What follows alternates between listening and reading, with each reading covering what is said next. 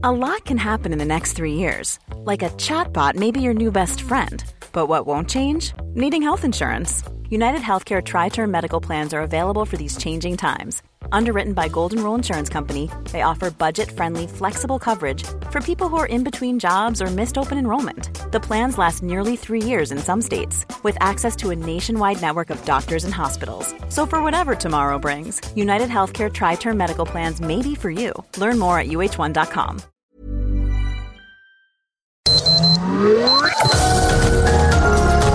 Heraldo Media Group presenta Sergio Sarmiento y Lupita Juárez. Información veraz y oportuna con un toque personal y humano. Por El Heraldo Radio, donde la H suena y ahora también se escucha.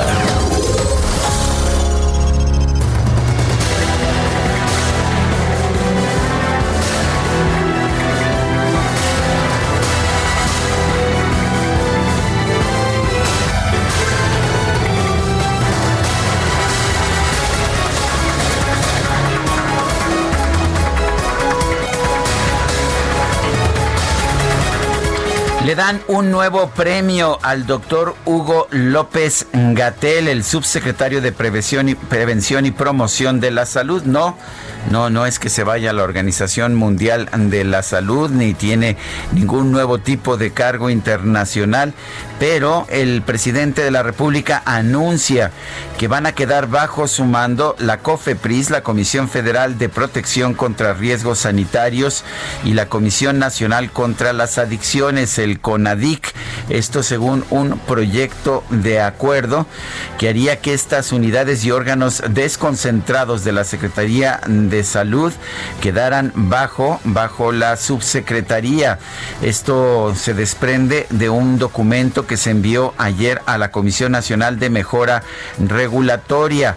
De esta manera, la subsecretaría de López Gatel tendrá 13 unidades, 13 unidades adscritas a su responsabilidad. Tenía 10 entre el 2011 y 2015 y 8 a partir del 2015.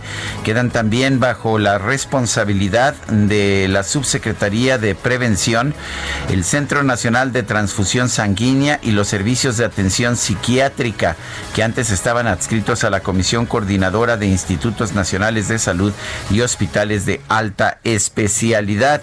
La gestión del doctor Hugo López Gatel a cargo de la lucha contra el COVID-19 ha sido pues por lo menos podríamos decirlo así, muy controvertida. Son las 7, las 7 de la mañana con dos minutos. Hoy es miércoles, miércoles 19 de agosto del 2020. Yo soy Sergio Sarmiento y quiero dar a usted la más cordial bienvenida a El Heraldo Radio. Lo invito a quedarse con nosotros.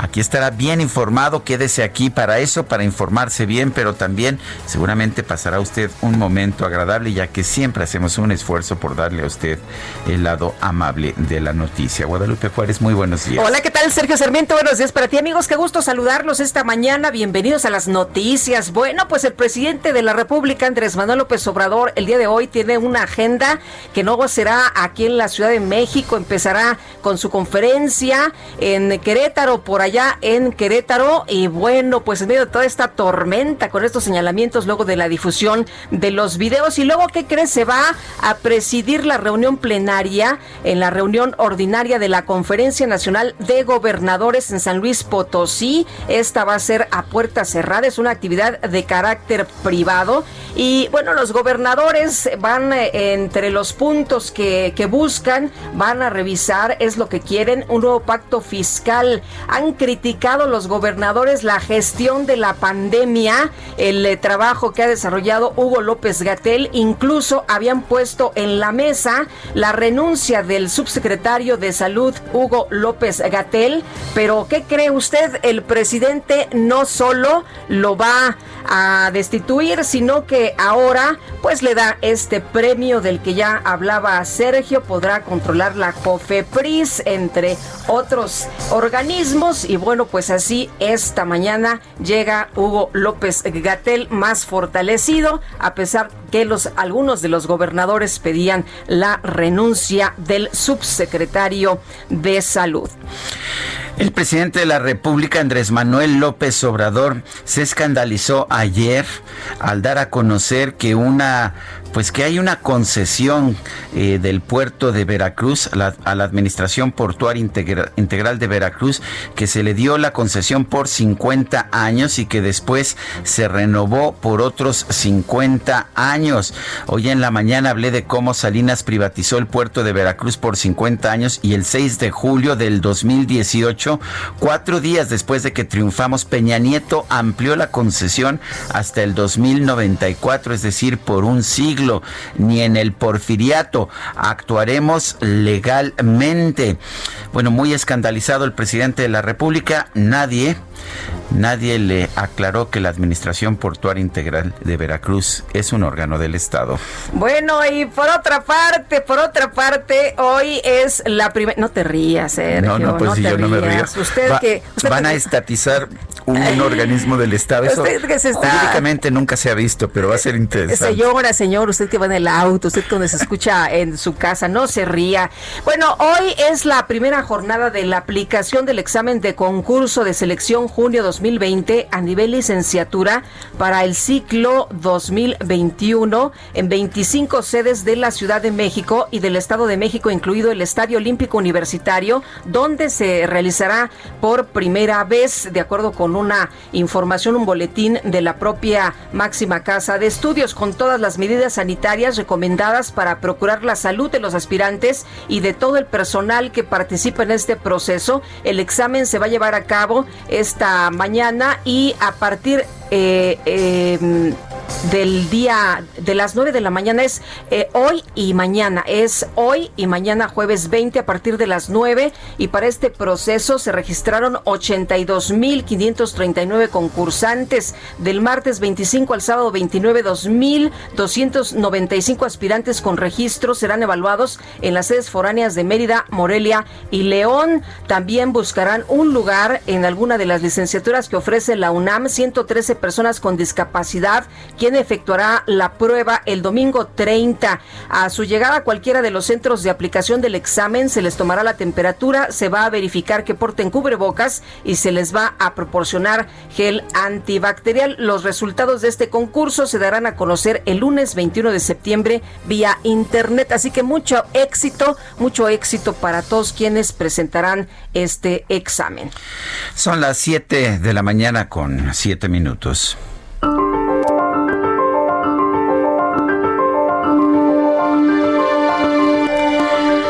Este video muestra la inmundicia del régimen de corrupción que imperaba porque todo ese dinero se utilizaba para comprar voluntades, conciencias, para comprar votos. Andrés Manuel López Obrador. ¿Te refieres al video de Bejarano? ¿O a cuál video?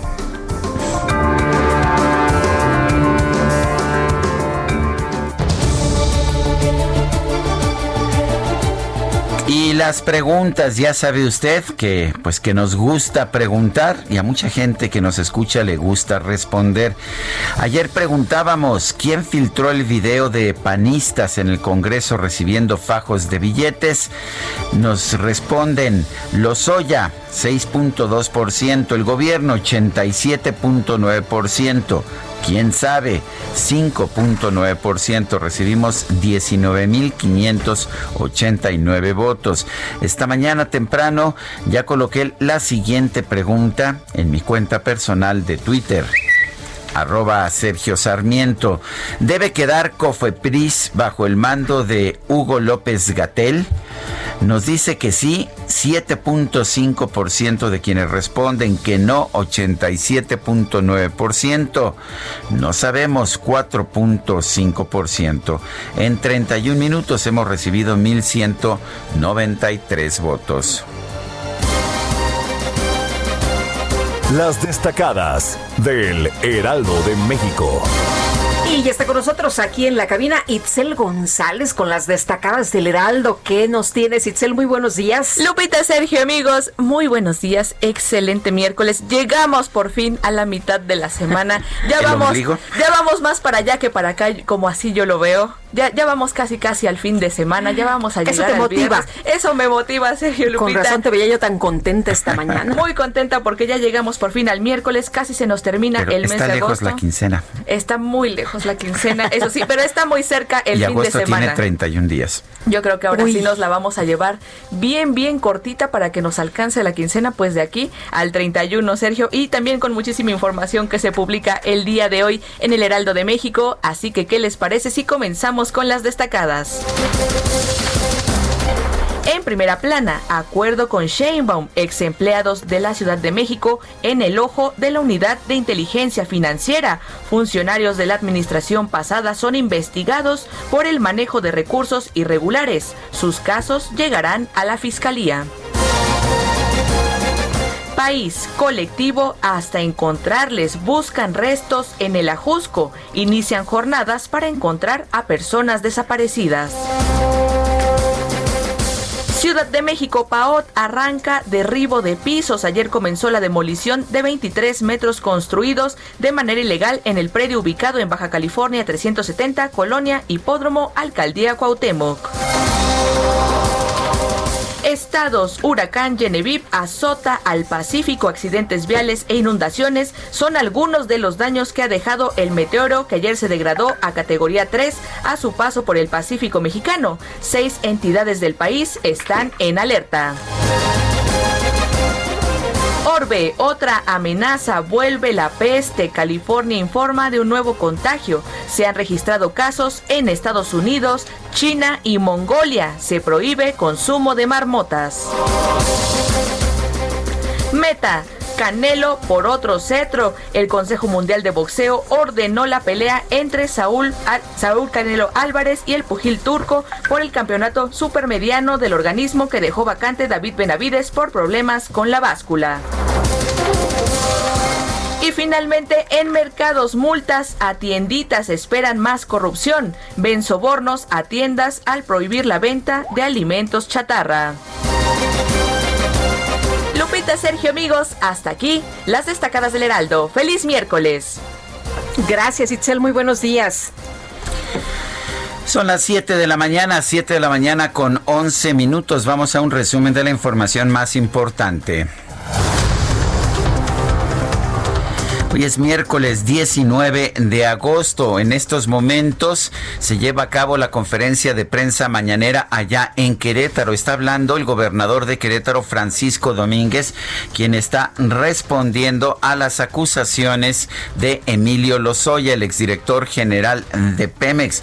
Le tendremos pues todos los datos de esta respuesta del gobernador Francisco Domínguez y también las palabras del presidente conforme éstas se vayan sucediendo pronto dice que esto es una calumnia. Bueno, y vámonos con lo destacado esta mañana también como parte de un amparo promovido por la agrupación mexicana de oncohematología pediátrica. El décimo noveno tribunal colegiado en materia administrativa ordenó a la Secretaría de Salud que garantice el abasto de medicamentos e insumos en hospitales públicos que atienden a niños con cáncer. La Comisión Nacional de Mejora Regulatoria publicó un proyecto que busca adscribir 13 unidades y órganos desconcentrados de la Secretaría de Salud que quedarían bajo control de la Subsecretaría de Prevención y Promoción de la Salud a cargo del doctor Hugo López Gatel. Y desde Palacio Nacional, el director general de epidemiología, José Luis Salomía, reportó que en México hay una reducción de 4% en los casos estimados de coronavirus, una caída del 17% en el número de pacientes recuperados y 49% menos muertes. Continuamos hoy día todavía presentando este descenso, ahora es de menos 17% entre la semana 31 32. Todavía estamos cruzando los casos o las personas recuperadas con las personas que eh, tienen en la enfermedad en la semana 32 y la tendencia de las defunciones continúa también siendo descendente con un menos 49% en las últimas dos semanas que están graficadas. Y sigue hablando en estos momentos Francisco Domínguez, el gobernador de Querétaro. Vamos a escuchar lo que está diciendo en estos momentos. Y evitar el saqueo que después se dio. Tercero, no se puede creer en las palabras de un delincuente confeso. Yo doy la cara aquí y ante la autoridad.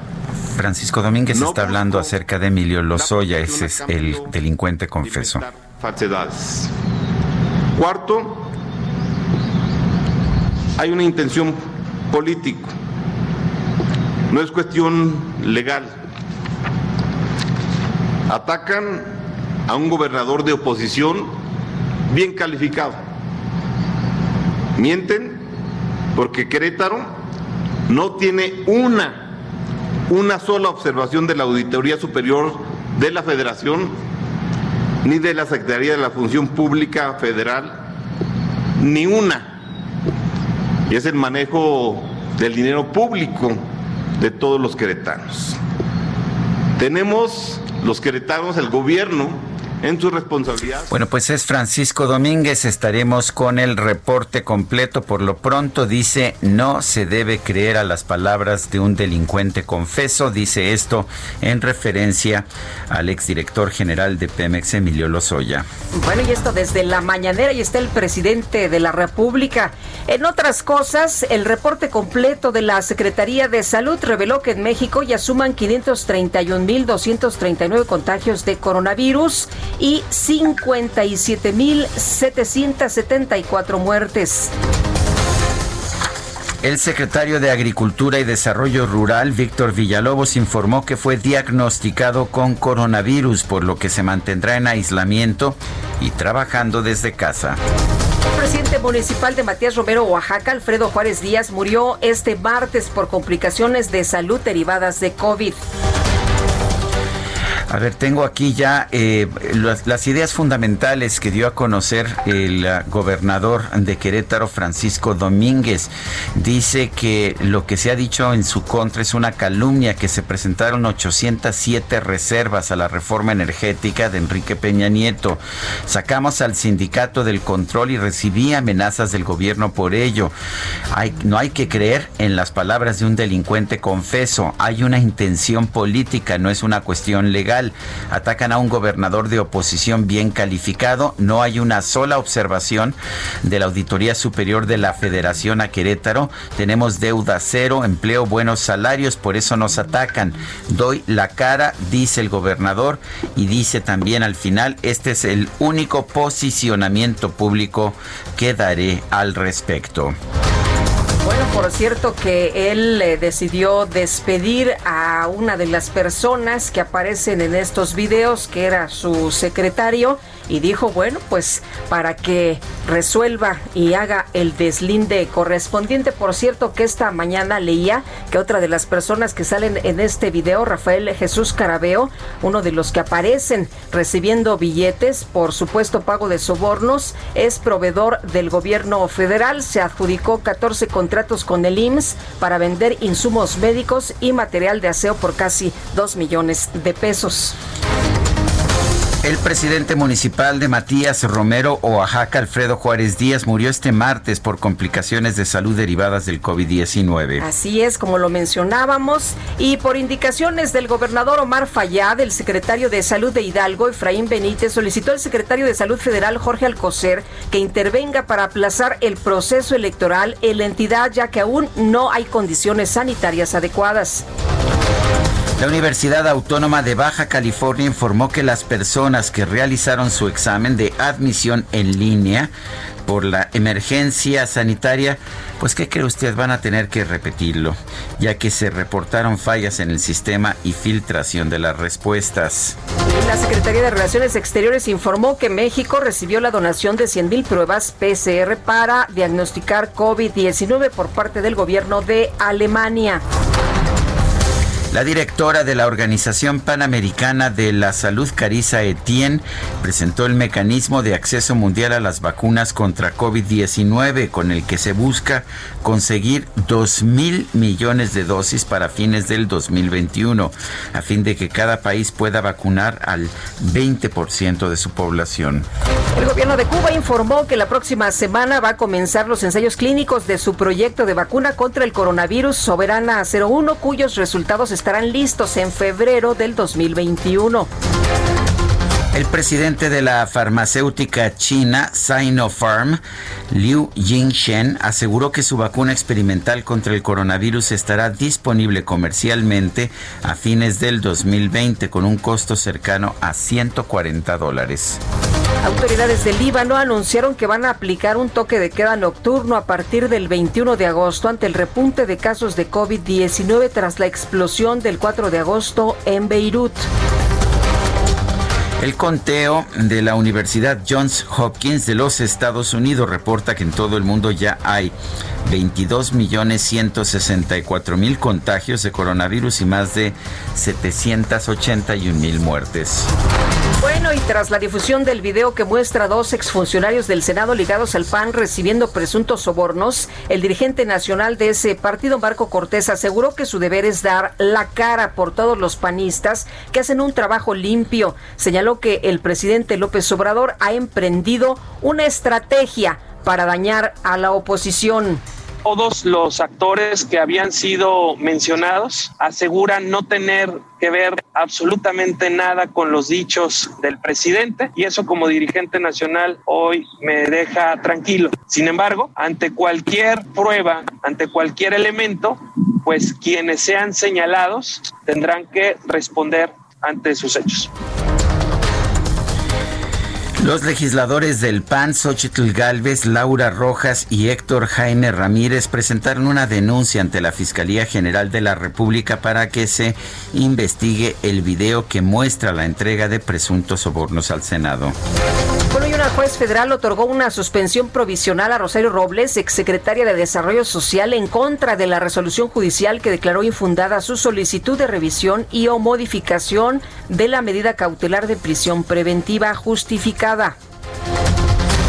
Un juez federal aplazó la audiencia inicial de dos directivos de la Universidad Politécnica de Chiapas, presuntamente implicados en la estafa maestra, ya que uno de ellos dio positivo a la prueba de COVID-19. La primera sala de la Suprema Corte de Justicia rechazó revisar el juicio de amparo promovido por Karime Macías, ex esposa del exgobernador de Veracruz, Javier Duarte, con el cual buscaba frenar el proceso de extradición en su contra.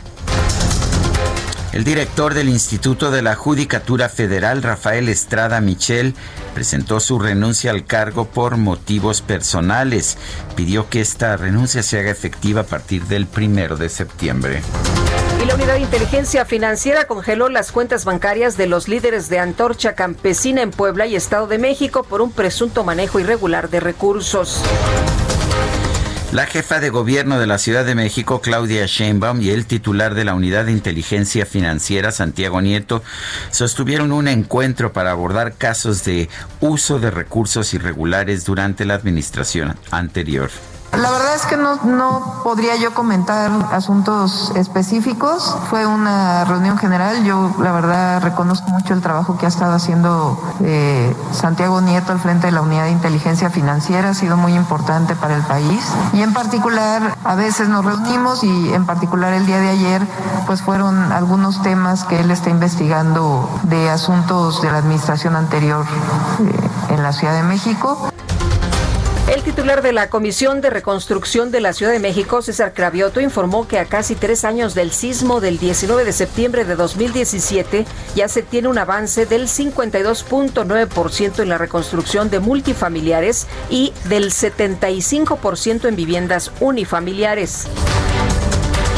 Ante las críticas que recibió la alcaldía de Miguel Hidalgo después de que anunció que iba a destruir 140 triciclos confiscados a vendedores ambulantes en las colonias Polanco y Granada, la alcaldía informó que las personas afectadas podrán pedir sus triciclos de vuelta. Solo los que no sean reclamados serán donados a organizaciones civiles. La Secretaría de Hacienda informó que ante la caída en las participaciones federales a inicios de agosto, los gobiernos estatales recibieron 13 mil millones de pesos provenientes del Fondo de Estabilización.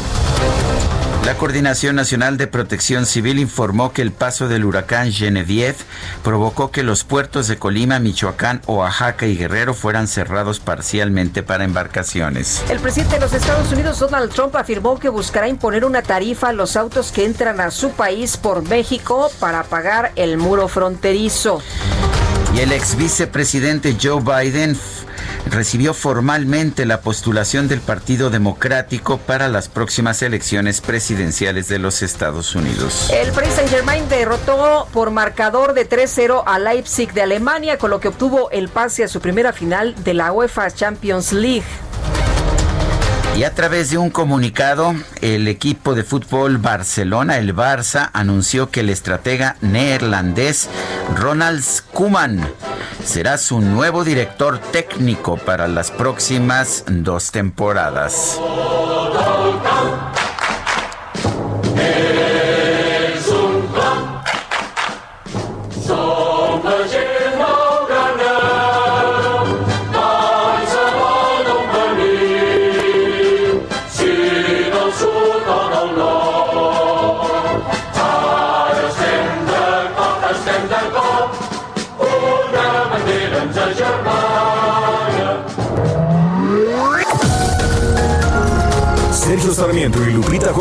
Quieren conocer tu opinión, tus comentarios o simplemente envía un saludo para ser más cálida esta mañana. Envía tus mensajes al WhatsApp 5520 109647.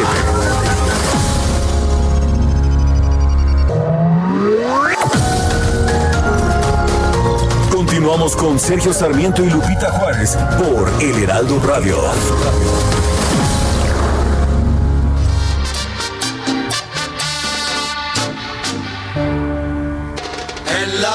Quien ya no conoce a un magnífico bailarín.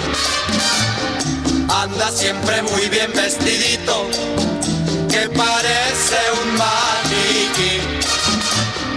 Todos lo conocen por Panchito, porque baila el cha-cha-cha. La boa,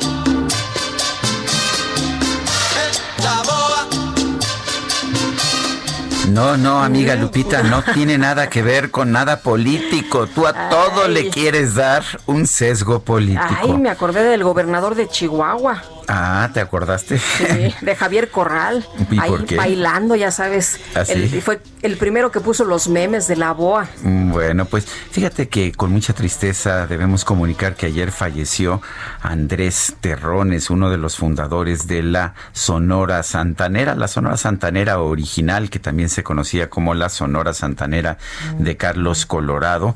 Y bueno, pues lo que te puedo decir es que es el fin de una época, era el último de los miembros originales de esta agrupación musical, eh, esta agrupación musical que se fundó, pues yo creo que por ahí de los años 50, en 1955 se fundó cuando Carlos Colorado pues estableció amistad con otros eh, músicos de la Escuela de Iniciación Artística de Bellas Artes como David Quirós, como el propio Andrés Terrones, como Josué Ramos, Ernesto Domínguez y juntos fundaron lo que habría de ser una de las bandas de música tropical mexicana más famosas de toda la historia, quizás la más famosa de toda la historia, la Sonora Santanera. Ayer falleció Andrés Terrones, es el fin de una época. Escuchemos otro poquito de esta canción hoy, pues símbolo político en nuestro país.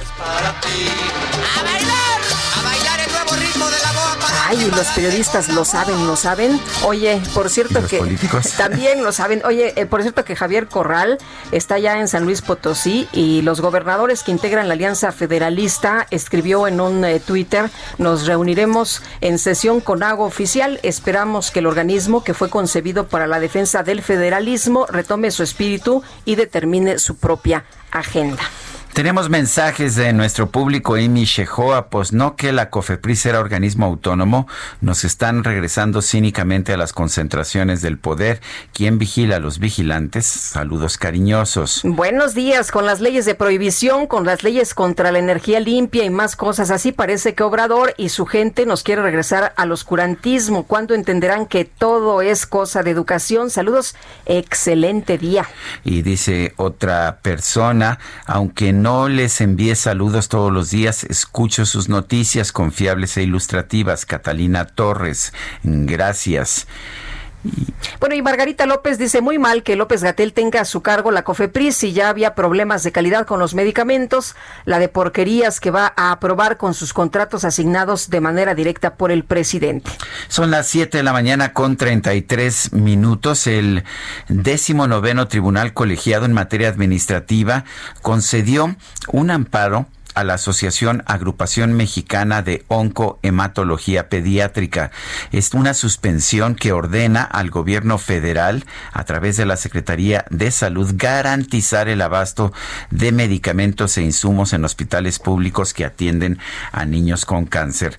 Denise Trones, abogada integrante de la organización Justicia Justa, la tenemos en la línea telefónica. Denise Tron, buenos días, gracias por tomar la llamada. Muchas gracias a ustedes. A ver, ¿qué significa esta determinación, esta suspensión del décimo noveno tribunal colegiado? ¿Cuáles son sus consecuencias prácticas? Mira, hemos visto en el país y sobre todo desde enero de este año el, desabasto de medicamentos eh, de una manera gradual, pero al día 17 de julio de este año, específicamente en el Hospital de Especialidades Pediátricas, en Tuxtla Gutiérrez, un hospital de la Secretaría de Salud Federal, eh, llegaron a un desabasto total de los medicamentos para dar tratamiento a sus pacientes, que son actualmente son 260 niños, niñas y adolescentes. Eh, por esta razón, la agrupación de médicos oncólogos pediatras solicitaron que pues se ordenara de manera inmediata las autoridades responsables para que se proveyera de medicamentos a estos niños que ya tienen pues casi un mes sin recibir tratamiento. Eh, Denise, eh, ¿qué va a pasar ahora con esta suspensión? Eh, ¿Se les garantiza el abasto de medicamentos a los niños? Pero, eh, ¿qué pasa si en pues el IMSS o en algún otro hospital les dicen, es que ya llegaron, pero no los hemos distribuido? Da, da lo mismo, ¿no? Sí, mira, el, eh, esta suspensión, esta decisión que, que, tomó el tribunal colegiado se da en el marco de un juicio de amparo que promovió este grupo de médicos en mayo de este año ante la desesperación de la situación de desabasto a nivel nacional. En el amparo se está demandando eh, este, esta problemática en todo el país y la idea es que se pueda lograr ya en el juicio de amparo, que es el juicio principal, una resolución que abarque a, todos los hospitales. Eh, ¿Cuáles son las, eh, los alcances de, este, de esta suspensión? ¿Es nada más para, para este hospital en particular, en Tuxtla Gutiérrez, o alcanza todo el país?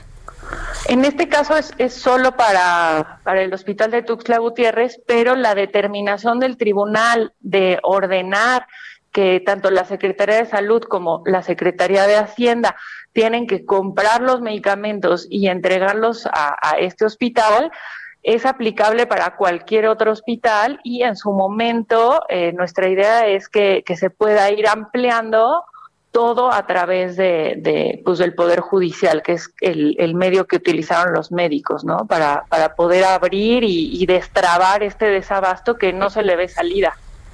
Eh, Denise, ¿ustedes confían en que se pueda eh, garantizar los insumos a los hospitales públicos que tienen a los niños con cáncer? Mira, lo que nosotros vemos y lo, lo hemos estado viendo en el curso del amparo es una actitud eh, pues que no nos esperábamos del gobierno federal. En, en, el curso del amparo, tanto la Secretaría de Salud señala que ellos no son responsables de la disponibilidad de medicamentos, el oficial mayor y la Secretaría de Hacienda, que como ustedes saben, son los encargados de realizar las compras consolidadas de medicamentos, también declaran que no son responsables o que ya compraron.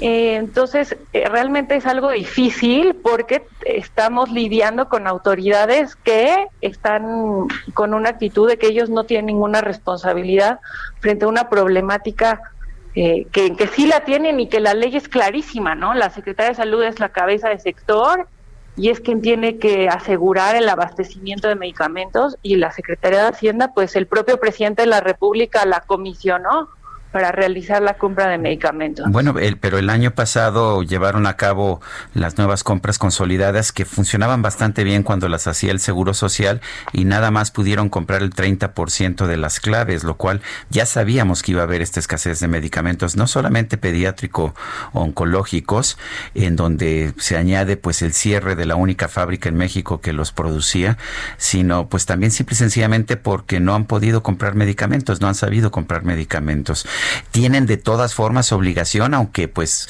digamos no sepan comprar medicamentos? Pues mira, la constitución es muy clara en que todos los mexicanos tenemos un derecho a la salud y un derecho a la vida. Y las autoridades tienen que cumplir con ese derecho. Ese es el eje de, este juicio de amparo.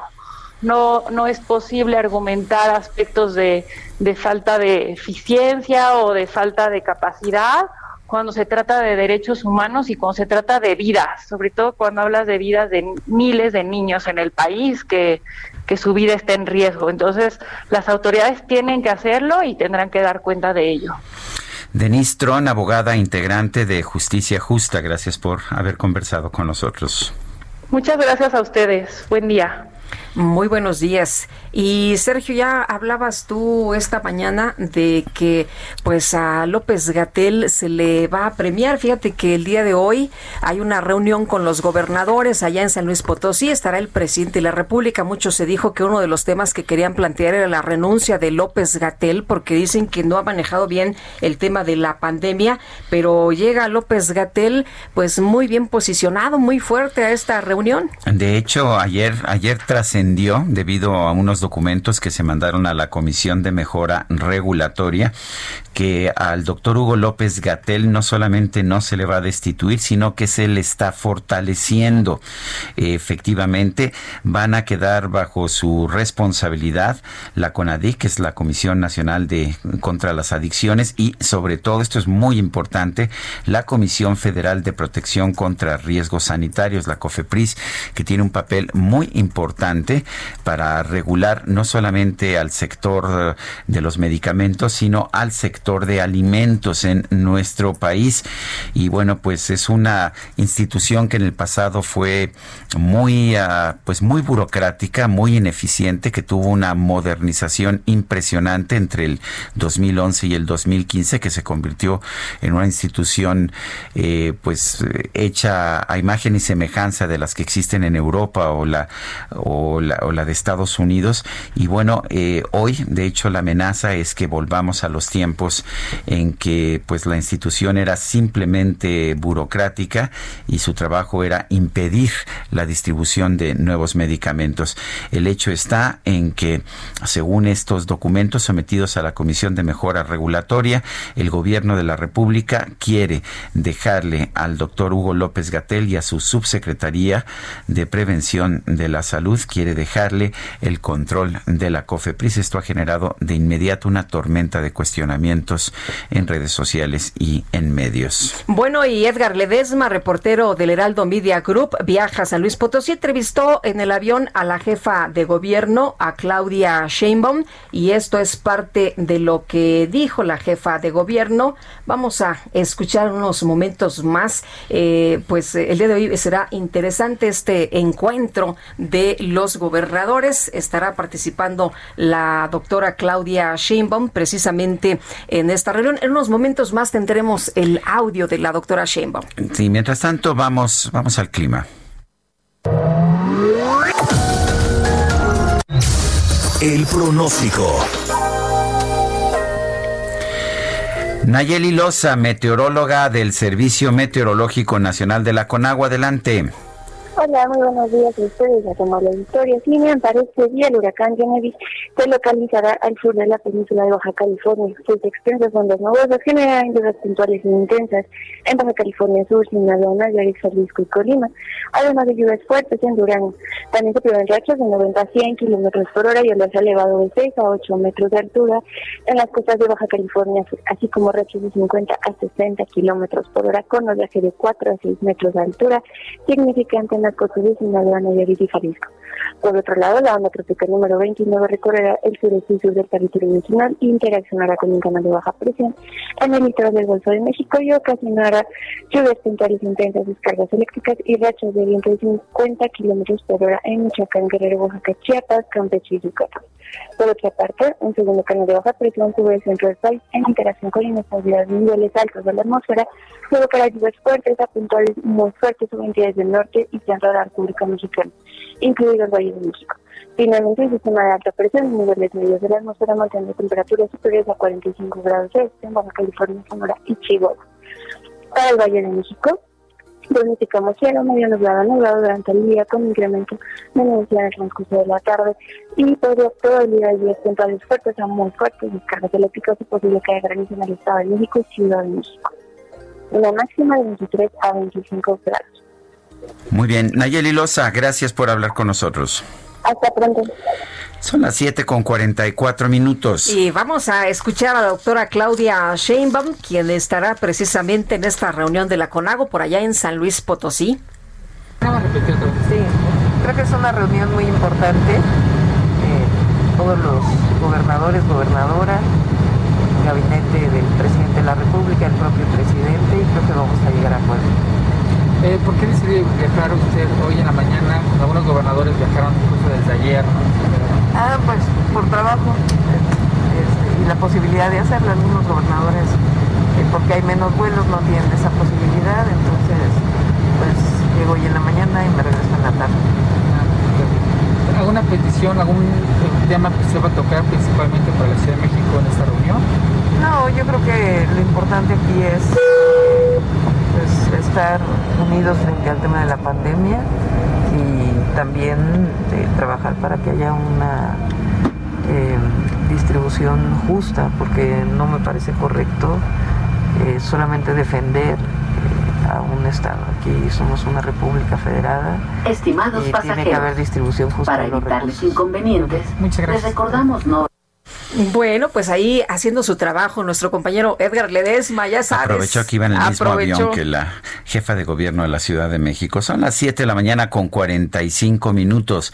La Secretaría de Educación Pública ha dado a conocer los canales de televisión y los horarios mediante los cuales se transmitirán los contenidos educativos para el siguiente periodo escolar. Las clases empiezan el próximo 26 de agosto y empiezan de forma, empiezan a distancia. Esteban Moctezuma es secretario de Educación Pública del Gobierno de la República. Lo tenemos en la línea telefónica. Esteban, buenos días. Gracias por tomar la llamada. Con mucho gusto, Sergio Lupita, y a todo tu auditorio. Buenos días. Ha habido, pues, no sé si cuestionamientos, pero muchas dudas acerca de qué tal va a funcionar este nuevo sistema que vamos a tener a partir del próximo lunes. Eh, hay gente que dice, bueno, no, no hay suficientes televisiones en, en los hogares, no va a haber ah, eh, retro- eh, no, no va a haber forma de intercomunicarse entre maestros y o entre presentadores y alumnos. ¿Qué nos puedes decir y por qué se tomó la decisión de que sea la televisión? En primer lugar, eh, una, eh, digamos, precisión. eh, las clases empiezan el 24 de agosto, el próximo. Otro, Sí, perdón, disculpa. sí. Sí. Y otro tema importante es que se va a usar televisión, también internet, obviamente los libros de texto gratuito, en eh, lugares eh, lengua indígena, eh, la radio, y en lugares muy remotos donde no llega ni la radio, ni la televisión, ni el internet, cuadernillos impresos. Si vemos el alcance de todo esto, estas herramientas, por decirlas de alguna manera, eh, los libros de texto gratuitos los tienen el 100% de los estudios. Eh, la televisión llega al 94% de las familias mexicanas. Todos tienen televisión. No sé si recuerdas incluso cuando hubo el cambio eh, de, de no recuerdo la cifra exacta, pero hasta se regalaron cerca de 10 millones de televisiones las zonas más afectadas. Además de que la televisión tiene una penetración en Internet, ya existen alrededor del 70% de la Entonces estamos hablando de muy poderosas y la opción de la educación a distancia, pues en realidad es, eh, digamos, dentro de todas las posibilidades, la mejor. No es que nosotros hayamos escogido la educación a distancia. Lo que escogimos es no regresar clases. Porque regresar a clases en este momento es de alto riesgo. Y los países que han regresado a clases antes de tiempo han provocado una curva de contacto mayor a la original. Es una buena idea. Eh, Esteban, te estamos escuchando. Esteban, te estamos escuchando muy entrecortado, muy entrecortado. Nuestro equipo de producción va a volver a marcarte para ver si podemos mejorar la calidad del enlace porque nos estamos quedando nada más con la mitad de las ideas.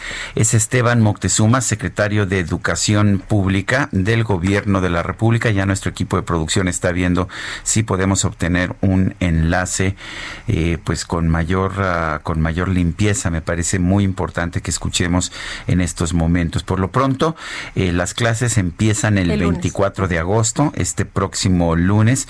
Eh, vale la pena señalar que la televisión es uno de los medios que se van a utilizar. Hay otros medios que se van a utilizar también, como la radio, particularmente en comunidades indígenas. Se va a utilizar, eh, se van a utilizar también, eh, pues, los libros de texto gratuito que están hechos de conformidad con los programas. Se van a utilizar también materiales impresos y algo que nos dice el secretario de Educación que es muy importante no es que ellos quisieran tener esta educación a distancia, es que no había opción y nos estaba diciendo al final pues que los países que han optado por regresar a clases han tenido problemas. No es el caso de todos los países. Eh, Dinamarca regresó el 15 de abril, no ha tenido problemas. Eh, Suecia nunca nunca se fue a, clases a distancia, eh, solamente en la educación básica. En la educación básica, solamente en educación superior. Pero bueno, así están las cosas. Así es. Y bueno, los legisladores de las comisiones de educación de las cámaras del Congreso alertaron a la Secretaría de Educación Pública que el 30% de los alumnos no tendrá atención debida de sus padres para el sistema de enseñanza a distancia del programa Aprende en Casa. Sergi, no sé si tú has visto algunas de las eh, fotografías que se han posteado, algunos de los memes donde se ve al niño que está distraído o acostado en una en un sillón o en una silla mientras la abuelita está poniendo atención porque los papás pues ya se fueron a trabajar. Así que vamos a, preguntarle también a Esteban Moctezuma, el secretario de Educación, que ya está en la línea telefónica, pues cómo, cómo piensan que, puede salvarse precisamente este tema cuando los niños pues no tendrán la atención de, los padres. Esteban, ¿nos escuchas? Sí, sí, Lupita. Eh, comentábamos que eh, el hecho de, impartir educación a distancia no es algo que se haya escogido, que lo que se escogió fue no regresar a clases. Eso es muy importante porque los países que han regresado a clases antes de tiempo han provocado curvas de contagio incluso tres veces mayor que la original. Entonces, eh, pues la pandemia nos está imponiendo una serie de realidades que las tenemos que reconocer y actuar en consecuencia con principios. Y el primer principio para el sector educativo es la salud de las niñas, de los niños, y obviamente las maestras y los maestros.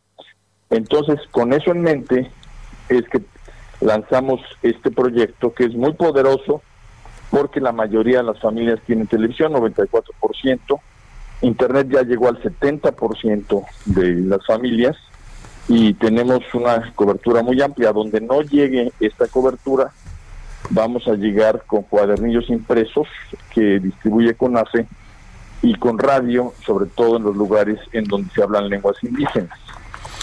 Ahora, en la, televisión eh, sabemos que, bueno, pues a lo mejor muchas personas no tienen problemas, hay quien ya se está preparando y, comprará su pantalla. El problema que, que se ve eh, es eh, si no tendrán supervisión, entonces, ¿qué va a ocurrir? Porque muchos de los padres ya se están reincorporando a sus actividades, algunos de los niños tendrán la fortuna de tener a lo mejor allá los abuelos. ¿Cómo ven ustedes, pues, esto que, que va a ocurrir? ¿Tendremos una buena educación, una buena atención? con todas estas eh, eh, componentes o elementos? Bueno, tendremos la mejor educación posible. Eh, en eso hay que estar muy claros. Ahora, en esto todos tenemos que, contribuir. también las niñas, los niños y los jóvenes tienen, pues, que tener la conciencia de que a través de la televisión van a poder aprender muchas cosas, porque los programas que se están diseñando están diseñados eh, para algo que se llama los aprendizajes esperados. Entonces, si tú sigues los cursos en televisión o en internet, vas a obtener eh, los mismos aprendizajes que obtendrías si estuvieras en clase. Ahora, los maestros, como tú bien dices, Lupita, las maestras son insustituibles eh, porque tienen toda un diseño pedagógico de sus clases. Entonces, ese es el esfuerzo que como sociedad tenemos que hacer, que a distancia podamos eh, trabajar y lograr el mayor rendimiento posible. Ahora, esto nos va a llevar a que al regresar a clases presenciales, hagamos una cosa que se llama evaluación diagnóstica, en donde cada maestra y maestro va a ver el avance o el rezago que tuvo cada niño. Eh, lo que nos sucedió en la primera etapa en Aprende en Casa 1 es que lo que vimos fue un avance muy importante. Eh, Esteban, Esteban, perdón. Si no se hubiera dado, no, si no se hubiera dado, no nos hubiera eh, permitido avanzar, que es la cultura digital. Ahí tenemos un avance muy importante. Esteban, vamos a tener que ir a un corte porque nos tenemos que coordinar con decenas de estaciones en el país. Sergio Sarmiento y Lupita Juárez quieren conocer tu opinión, tus comentarios o simplemente envía un saludo para ser más cálida esta mañana. Envía tus mensajes al WhatsApp 5520 109647.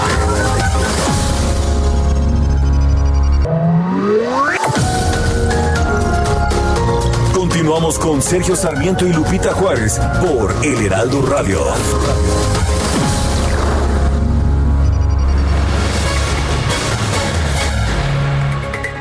Esteban Moctezuma, secretario de Educación Pública, discúlpanos Esteban, pero como tenemos eh, decenas de estaciones a todo lo largo y lo ancho de la República, eh, tenemos que entrar a corte en un momento determinado, ya es automático. Pero nos estabas hablando del papel de los maestros en la educación.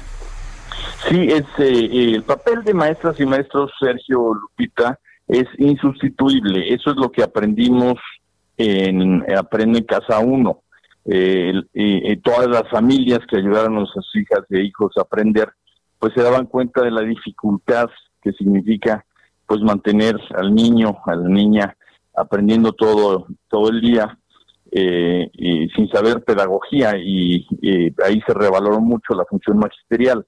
Ahora eh, lo que estamos viendo es eh, en primer lugar que estamos digamos guardando el principio fundamental que es la salud el sector educativo fue el primero que salió en esta pandemia y ya se ha reconocido que gracias a eso eh, no hubo un contagio mayor a nivel nacional y, sobre todo de maestras y maestros. Y va a ser el último en regresar hasta que haya semáforo verde. Necesitamos tener semáforo verde para regresar, eh, Sergio. Entonces, la opción de la educación a distancia es realmente la única que se nos presenta. La experiencia que tuvimos en Aprende en Casa 1 incluso fue reconocido por la UNESCO. Eh, acaba de salir un estudio del Banco Mundial que también nos pone en segundo lugar después de Uruguay en toda Latinoamérica. Y creo que es algo muy importante lo que aprendimos y ahora lo reforzamos de una manera muy, muy importante. Incluso el Heraldo Televisión va a participar en la distribución de materiales a través de televisión de las clases. Ahora, antes una madre, un padre de familia salía a trabajar y le decía a sus hijos, por favor no estés viendo televisión todo el día, no estés viendo tu tablet todo el día. Y hoy les van a decir al revés, oye, voy a salir y por favor quédate en la televisión todo el día, quédate viendo en internet y interactuando con tus maestros para salir adelante con tu aprendizaje. Sí vamos a tener sin duda, Sergio Lupita, pues niñas y niños que se van a aplicar, que van a trabajar mucho, que incluso van a aprender más porque van a aprender la fuerza de ser autodidacta, y niñas y niños que requieren más dirección y que se van a rezagar. Esto lo vamos a medir con la evaluación diagnóstica al regreso a clases y vamos, estamos diseñando un programa precisamente para eh, ver todo este rezago y poderlo ir eh, mejorando a través del ciclo escolar ya presencial. Ahora, en el caso de la deserción escolar, eh, conocemos maestros que nos han hablado de su experiencia y muchos de los eh, padres pues eh, dicen que ellos no pueden auxiliar a los niños. ¿Va a haber mucha deserción escolar? ¿Es lo que se está pronosticando, Esteban? ¿O cómo ven ustedes? ¿Cómo hacer para que estos niños no se vayan? Como las clases van a ser por medios muy amigables para las niñas y niños, eh, estamos haciendo programas eh, muy lúdicos, muy entretenidos, que eh, buscan precisamente mantener la atención de las niñas y de los niños. Además, hay un elemento fundamental, que es el vínculo entre las maestras y los maestros y sus alumnos. Logramos que en la mayoría de los casos las maestras y los maestros pasen de grupo, pasen de año, de grado, junto con sus alumnos. Entonces, en buena medida ya los conocen. la maestra de segundo de primaria pasa a tercero de primaria con su mismo grupo que el año pasado. Entonces, eh, hay una vinculación que se da fundamentalmente a través de, del teléfono y de Internet, en donde los maestros dan seguimiento a las niñas y los niños y hablan con los padres y madres para eh, poder darles indicaciones para mejorar el estudio de sus hijos. Esto es algo muy importante, este vínculo entre los maestros y los niños es en realidad la escuela. La escuela no es nada más el edificio, sino este vínculo y afortunadamente subsistió en Aprende en Casa 1 y por la voluntad que vemos en nuestro magisterio va a continuar en Aprende en Casa 2 espera que sea el papel de los padres y de las mamás en particular en este proceso educativo? Bueno, hemos diseñado, Sergio, eh, eh, diferentes horarios para que eh, cada familia pueda, digamos, establecer el horario que quiera. Incluso teniendo varios hijos y una sola televisión, van a poder darle atención a todos. Hay seis posibilidades. Una familia de seis niñas y niños va a poder seguir las clases en televisión, además en internet eh, además de darse interacción con los maestros, eh, ahí se van a guardar todos eh, los programas, entonces también se van a poder rescatar. Entonces, la recomendación a madres y padres es que regularmente se sienten con sus hijos, que los apoyen con sus hijas y puedan repasar las lecciones, preguntarles sobre las mismas y sobre todo estimularlos, porque eh, el aprender es un deleite cuando descubres la importancia de saber y, es complicada cuando te obligan eh, de una manera imperativa a que aprendas algo. Entonces, sobre todo, darles cariño, estar con ellos, estimularlos y, y saber que finalmente vamos a regresar todos a clases, eh, se va a ver quién estudió y quién no, se va a ayudar al que no, pero también va a haber evaluaciones sobre lo que se transmita en televisión e internet. Entonces esto es importante para darle continuidad al aprendizaje. Muy bien. Esteban Moctezuma, secretario de Educación Pública, te agradecemos y perdón por lo abrupto que ha sido esta entrevista. No te preocupes, eh, la realidad nos impone muchas cosas y hay que tener flexibilidad siempre claro que sí. adelante. Un fuerte abrazo, Esteban. Gracias, Sergio. Gracias, Lupita. Hasta luego. Muy buenos días. Pues un reto, ¿no? Un gran reto de los más importantes. Enorme. Así es, la educación en el país. Le va a tocar a Esteban Moctezuma que pues ahora sí que ha tenido una experiencia importante, también en el uso de medios de comunicación. Recordemos que durante muchos, mucho tiempo, durante muchos años fue presidente ejecutivo de Fundación Azteca y mucho de su trabajo lo hacían precisamente a través de televisión. Vamos a ver si esta experiencia ayuda en lo que va a ser que es uno de los mayores retos del sistema educativo de nuestro país en la historia. Así es, y el Partido Acción Nacional expresó que los señalamientos e integrantes eh, de, del PAN, pues respecto a la supuesta participación de legisladores en sobornos para aprobar la reforma energética, es una cortina de humo para distraer a la población. Vamos a platicar con Julen Rementería, presidente de la Comisión de Reglamentos y Prácticas Parlamentarias del Senado de la República. Senador, ¿cómo está? Buenos días. Hola, muy buenos días, Lupita, Sergio. Buenos días, gusto saludarlos ustedes a la victoria. Eh, eh, Julen, parecería que por lo pronto es un golpe fuerte para, para el Partido Acción Nacional. ¿Qué, qué opinas? Pues mira, yo creo que es realmente pura pirotecnia, porque al final de lo que estamos hablando es de un video por el cual no se responsabiliza a nadie, pareciera que fue mandado a hacer mm, a petición del presidente, porque el presidente había dicho que nos muestren algo, que se diga y de repente aparece esto. Quien se supone es el autor niega, incluso está dispuesto a denunciar a quien lo haya podido poner. Y luego, bueno, pues la propia autoridad investigadora dice, pues eso no es mío, ni me sirve, ni tengo nada que ver con ella. Entonces yo creo, yo creo que ante lo que estamos es simplemente a una de las de los distractores más que se han utilizado a lo largo de ya muchas semanas, bueno, prácticamente así ha sido la, eh, la, forma de gobernar, en donde, bueno, se quiere implantar un tema desde las mañaneras, dejando de lado los temas importantes que en este país están ocurriendo, que sin duda tienen que ver con la salud, tienen que ver con la economía, tienen que ver con la inseguridad, y de eso no se habla, las mañaneras, más que en todo caso de temas como este, que sin duda pueden llegar a ser importantes, pero tienen su caos y tienen su lugar en donde atenderse y en donde pues llegar a, conclusiones si es que tienen que llegar y liberar la responsabilidad a quien tengan que llegar, que nosotros no la negamos, pero que tienen que conducirse por allí. Eh, Julen, ¿tienen alguna idea de por dónde viene este, pues este golpe, de, de dónde se sacó este video, quién, quién lo difundió?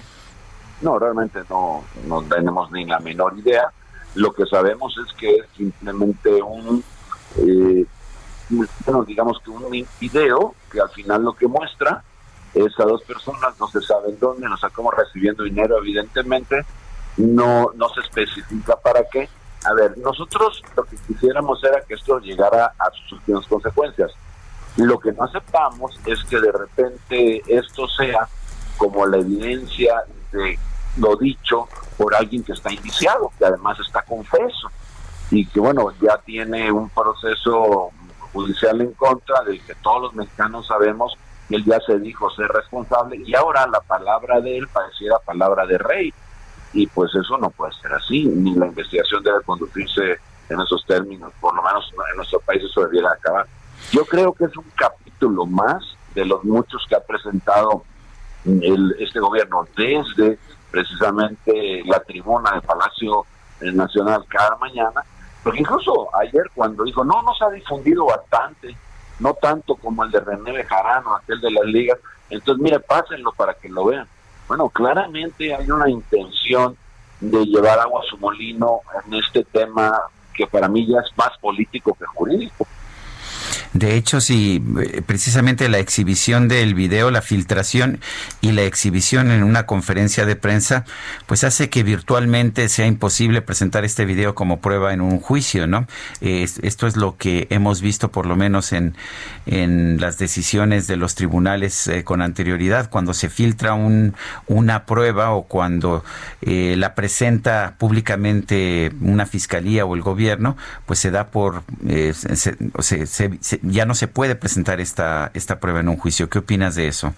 No, estoy totalmente de acuerdo, Sergio, pero incluso va más allá, porque el presidente ayer invita eh, realmente a la fiscalía a que muestre las pruebas, que la sepa México, que veamos los videos, olvidándose que el artículo 225 del Código Penal Federal, en su fracción una octava, lo prohíbe. Es, es un delito entonces lo está invitando prácticamente a delinquir. Entonces, esto deja una muestra clara de lo que el presidente no quiere es impartir justicia, ni traer, eh, digamos, a los culpables para que sean eh, pues eh, juzgados y en todo caso paguen su pena. No, lo que quiere es simplemente utilizarlo como una herramienta política electoral con miras al año que entra, el 2021. Y, y todavía más cuando de repente dice, vamos a proponer a la gente una consulta para ver si juzgamos a los expresidentes o no. Pero por Dios, eso el fiscal lo tiene que juzgar, diga lo que diga la gente. Es verdaderamente absurdo que vaya a proponer una consulta para ver si se aplica la ley o no en nuestro país. Entonces, si hay responsabilidad y si hay indicios, si hay cosas que averiguar, los tiene que hacer y punto. ¿O qué acaso si la gente diga, no, no se investiguen, el fiscal no lo podría hacer? Pues se le fijarían responsabilidades.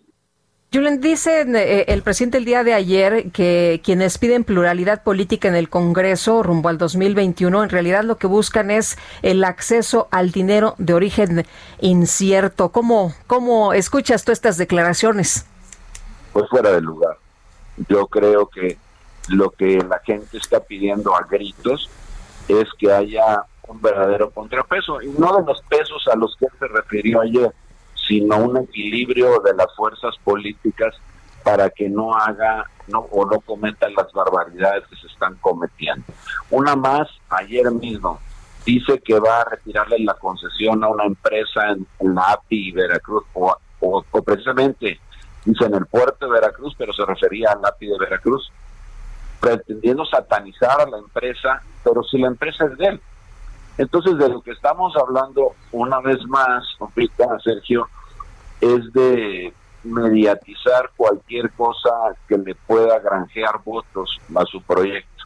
Incluso yo sostengo que él podría ser eh, en un momento acusado de desvío de recursos, porque está promoviendo su partido, está promoviendo su causa, o con la utilización de recursos en el Palacio Nacional, con tiempo nacional, con pues con todo lo que significa eh, y lo que se ocupa de dinero público para estas conferencias mañaneras, en lugar de informar lo que está realmente haciendo campaña día con día, utilizando todo eso a su alcance para tratar de pues lastimar a los contrarios, a los que él asume como contrarios, y tratar de granjearse voluntades y eso pues es indebido. Oye, ¿las revelaciones de los Ollas serán el último clavo en el ataúd para los partidos de oposición?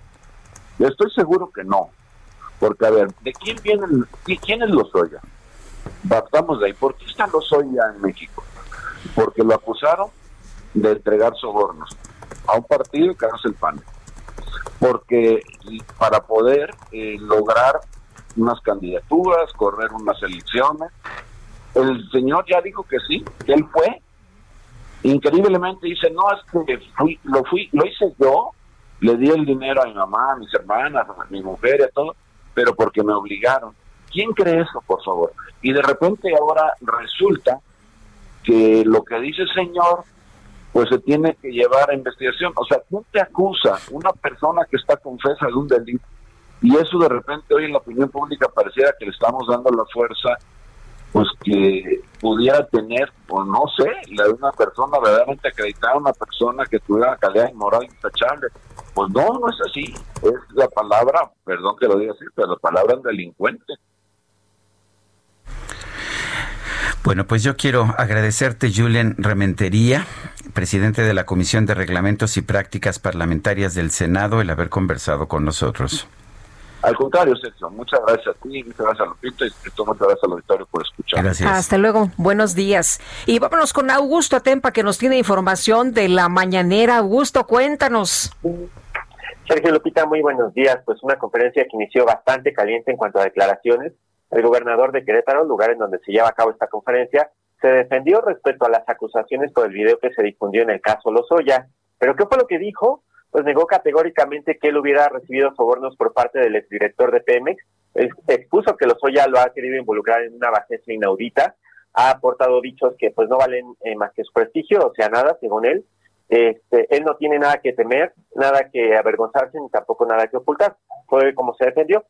Y explicó que como diputado federal apoyó la reforma energética, siempre ha tenido la convicción de que, la reforma era eh, beneficio para el país como senador también votó por la aprobación.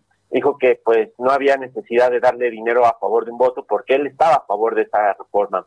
Si fuera cierta la calumnia, no hubiera propuesto la creación de un fondo petrolero y evitar el saqueo que después se dio. Así lo mencionó. Acusó que detrás de estos señalamientos hacia su persona hay una cuestión política y no una cuestión legal. Atacan a un gobernador de oposición bien calificado, según él, mienten porque Querétaro no tiene una sola, una sola observación en la Auditoría Superior de, de, la Federación, es decir, apuntó que las acusaciones son por parte del gobierno actual a 10 meses de que se lleven elecciones.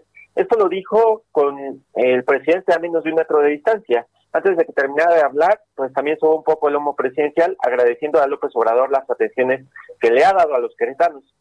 Ya en la sesión de preguntas y respuestas, al gobernador se le pidió que fuera más específico al señalar quiénes lo atacan. El presidente estaba atrás del, del micrófono y salió a la defensiva para evitar que el gobernador tomara la palabra. Pidió que pues dejara ese tema para otro momento dijo que hay otros asuntos nacionales con mayor relevancia que se tienen que tocar. Pero ayer el presidente criticaba que el tema de los Oya era muy poco mencionado en los medios de comunicación y no se le daba el peso. Hoy que se le quería dar ese peso, pues el presidente desvió el tema. Se han dicho otros temas, se han tocado otros temas, pero eso los dejaremos para un segundo bloque porque sin duda esto que acaba de pasar en la conferencia pues dará mucho de qué hablar. Sergio Lupita, mi reporte. Muchas gracias Augusto, muy buenos días. Efectivamente ya tenemos varias reacciones y Sergio pues continuamos con otro tema también que ha causado muchísimos comentarios. El presidente de la República, Andrés Manuel López Obrador, anunció que cancelaría la concesión de la Administración Portuaria Integral de Veracruz con el argumento de que se trata de una empresa privada y que pretende beneficiarse durante un siglo de ese contrato. El problema es que pues no es una empresa privada, por lo menos eso es lo que lo que se nos está diciendo. Vamos a conversar con Marta Tagle, ella es diputada federal por Movimiento Ciudadano. Diputada Marta Tagle, buenos días, gracias por tomar la llamada. Con mucho gusto saludarte, Sergio. Buenos días. Eh, Buenos días. ¿La API de Veracruz es o no es una empresa privada? No es una empresa privada. Hay API en el país, personas portuarias integrales, y todas esas solamente una es privada. De la... A ver, Marta, perdón, estamos, eh, no estamos escuchando, te estamos escuchando de forma entrecortada. Vamos a tratar. A ver, parece que ya te escuchamos bien. Adelante, nos dices que no es una empresa privada. No es una empresa privada, en, eh, existen en el país 30 APIs, Administraciones Portuarias Integrales, que son las encargadas de administrar puertos, terminales, y de todas ellas solamente una API es privada, la del puerto de Acapulco. ¿Qué significa esto? Que son empresas del Estado, son paraestatales, y por lo tanto los beneficios que se generan a, a, partir de esta administración de empresas del Estado son beneficios para el Estado. Déjame decirte que además a partir de que se generó este modelo de administración portuaria integral, se ha logrado colocar eh, a los puertos de México en una posibilidad de desarrollo, de crecimiento, de modernidad, y eso sucede con el puerto de Veracruz. Por ello se requirió el ampliar este contrato de concesión que le da el gobierno a una empresa paraestatal como es la API Veracruz, APIVER, para poder continuar con trabajos de modernización del puerto eh, que eh, justo para ello pueden esta API contratar o hacer cesión parcial de derechos a empresas privadas, de manera particular a empresas internacionales que hoy eh, se ven y se reconocen en el puerto de Veracruz. Ahora, Marta, tú destacas esto que es importante. Las APIs generan ingresos al gobierno, pues eh, de manera muy relevante, porque se han logrado insertar, escribías en uno de tus eh, mensajes de, de, Twitter, en la dinámica del comercio exterior. ¿El presidente está mal informado o el presidente crees que pues pone en la mesa esto para distraer de algunos otros temas? Pues mira, la manera en que lo anunció ayer en la mañana, el enojo que además genera en muchas personas en la forma en que lo anuncia, parecería ser que lo toman por sorpresa.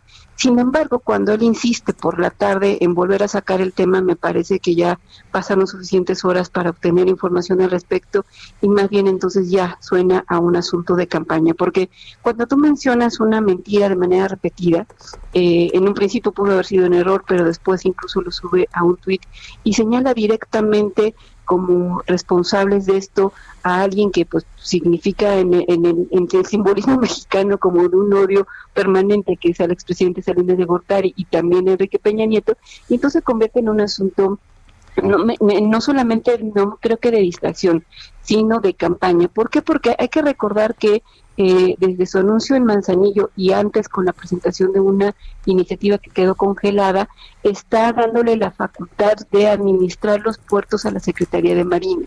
Y entonces este tipo de anuncios le ayudan a, a pues justificar que sea la Secretaría de Marina quien se haga cargo a partir de, esta determinación que él ha tomado de los puertos en nuestro país, algo que todavía no termina de concretarse porque tendría que enviar una nueva iniciativa de reformas incluso constitucionales que no tenemos todavía en el Congreso, pero que me parece que la lógica del discurso de, la, de ayer en la mañana del presidente pues se suma a los diferentes pasos que ya se han dado en ese sentido. Ahora, eh, independientemente de si es pública o si es privada, lo que me dicen eh, las personas que conocen de puertos, que ha habido una mejoría brutal en el manejo del puerto de Veracruz en los últimos años, eh, de manera que, pues, cambiar el sistema es cambiar algo que está funcionando bien. ¿Qué opinas de eso?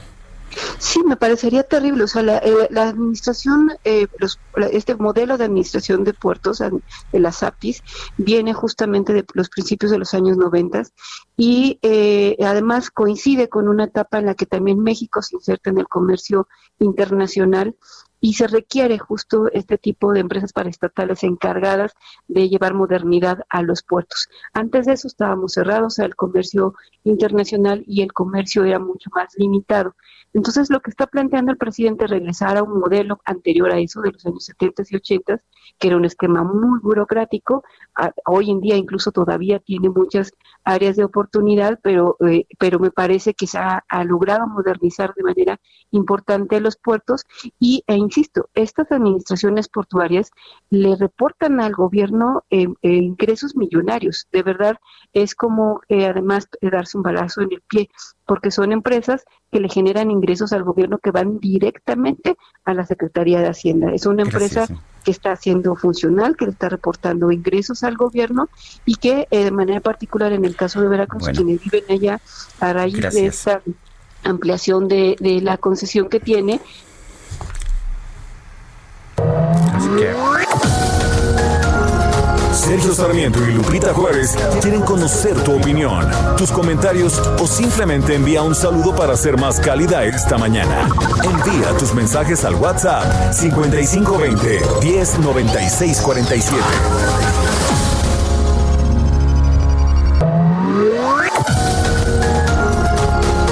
Continuamos con Sergio Sarmiento y Lupita Juárez por El Heraldo Radio. Jaque Mate con Sergio Sarmiento.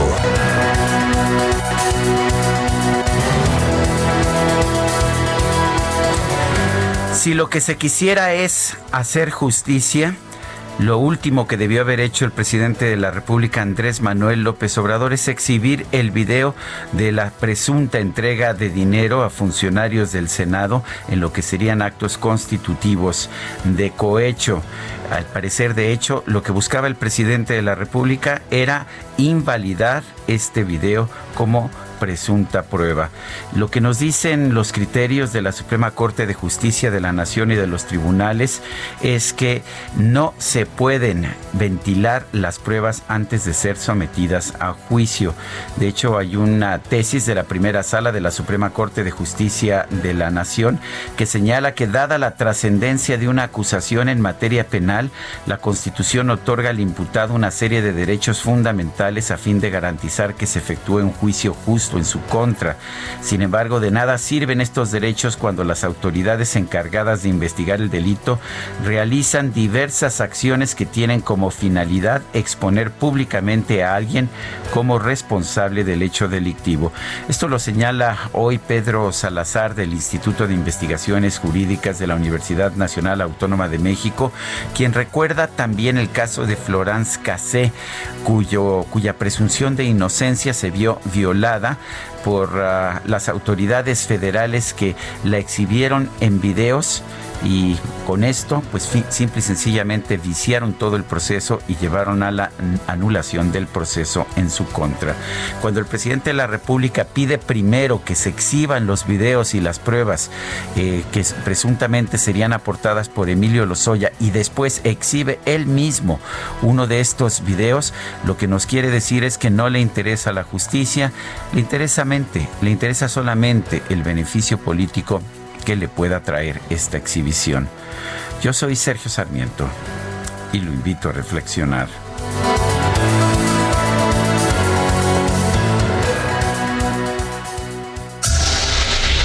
El Químico Guerra con Sergio Sarmiento y Lupita Juárez. ¿Cómo estás, Químico? Muy buenos días. Hola, Lupita, buenos días. Sergio, buenos días. Vamos a hablar de otras cosas. ¿Quién podría pensar que una bacteria potencialmente mortal puede usarse para hacer cosas buenas? Pues fíjense que ingenieros mecánicos de la Universidad Estatal de Luisiana han logrado algo verdaderamente extraordinario, que es modificar genéticamente a Escherichia coli para optimizarla en la producción de biodiesel de manera costo efectiva y de una gran pureza. La doctora Tatiana Melo ha logrado crear un nuevo tipo de materia orgánica para fermentarlo con la ayuda del Escherichia coli eh, modificada y producir biodiesel mucho más barato que con las técnicas actuales. Actualmente, fíjense, se produce el biodiesel a partir de la soya y del aceite de maíz. La doctora Melo modificó genéticamente a las bacterias de Escherichia coli para que produzcan malonil CoA, que es una coenzima derivada del ácido malónico y que juega un papel clave en el alargamiento de la cadena de los ácidos grasos, de tal manera que se puedan producir gasolinas, diésel e inclusive productos farmacéuticos, polímeros sintéticos, por ejemplo. Eh, modificando la Escherichia coli se obtiene una maximización en la producción del malonil CoA y se puede hacer toda esta maravilla de que a partir de un proceso mucho más barato se obtenga con una bacteria que podría ser mortal para nosotros, ¿verdad? puede ser muy muy peligrosa, sin embargo es una aliada y modificada genéticamente va a producir el biodiesel en una forma mucho más barata y mucho más pura. Estas son las cosas que nos podrían interesar a veces más que los dimes y diretes de la política Sergio Lupita. Muy bien, pues sí tienes toda la razón, Químico. Muchas gracias, buenos días. Buenos días. Y vámonos al metro. Reporte Metro con Ana Moreno. Ana Moreno, cuéntanos, ¿cómo estamos por allá en el metro? Hola Sergio, muy buen día, Lupita, todo su auditorio. Esta mañana la red está operando con afluencia moderada y avance continuo. Por seguridad les pedimos que en temporada de lluvias, al ingresar a las instalaciones, resguarden sus pertenencias, en especial paraguas u objetos metálicos, y al llegar al andén permanezcan detrás de la línea amarilla. Les informamos a las personas usuarias que los módulos de información y objetos extraviados continúan cerrados. Por lo tanto, ponemos a su disposición el teléfono 5556 2745 88 o para mayor información pueden consultar nuestras redes sociales arroba metrocdmx en Twitter, Facebook e Instagram. Y por último, comentarles, Lupita, Sergio, que no bajemos la guardia, que continuemos reforzando las medidas preventivas como toser o estornudar en el ángulo interno del brazo, evitar tocarse la boca o el rostro después de sujetarse de los pasamanos de trenes y escaleras. Y una de las más importantes es usar el cubrebocas correctamente, cubriendo nariz y boca durante todo su trayecto y al interior de los trenes. Esa es la información hasta el momento. Excelente día. Bueno, muchas gracias. Igualmente, hasta luego. Buenos días. Sí, el Congreso del Estado de México avaló un paquete de seis reformas en contra de la violencia política de género hacia las mujeres para garantizar la paridad y fortalecer la defensa de los derechos político-electorales de las mexiquenses. Y Mariana Uribe, presidente de la Comisión para la Igualdad de Género del Congreso del Estado. ¿Cómo estás? Buenos días. Buenos días, Lupita. Sergio, muchísimas gracias por el espacio. El, eh, cuéntanos, uh, Mariana, acerca de estas seis reformas. ¿Qué es lo que buscan estas reformas y cuáles son las medidas que están aplicando para ello? Muchas gracias, Sergio. Pues fíjate que estoy muy contenta de poder platicarlo con ustedes. Esta fue una aprobación histórica que llevamos a cabo la semana pasada en el Congreso del Estado Nuestras modificaciones van desde la constitución local hasta distintos ordenamientos legales para definir y plantear bien eh, la violencia política de género, extendiendo la paridad incluso hasta el Consejo General del Instituto Electoral de nuestra entidad, al Tribunal Electoral también. Eliminamos el lenguaje sexista de la Constitución, introducimos el principio de la paridad de género y el lenguaje incluyente en estos ordenamientos estatales y establecimos las sanciones por violencia política. Pero quizá la parte medular eh, de, la, de la iniciativa tiene que ver con que no podrán ser candidatos quienes tengan una sentencia ejecutoria, ejecutoriada por violencia política contra las mujeres en razón de género, por ser deudores alimentarios, por, por violencia familiar o de género o delitos contra la libertad sexual. Es, es, una, es una aprobación histórica que va a entrar en vigor incluso para el siguiente proceso electoral. Mariana, eh, ¿ahora sí habrá piso parejo para hombres y mujeres? Es correcto, Lupita, es lo que logramos con esta iniciativa. Oye, y las mujeres, por ejemplo, antes que mandaban a los distritos perdedores sabiendo que pues se iban a hacer talacha y que no iban a lograr nada, ¿todo esto se termina?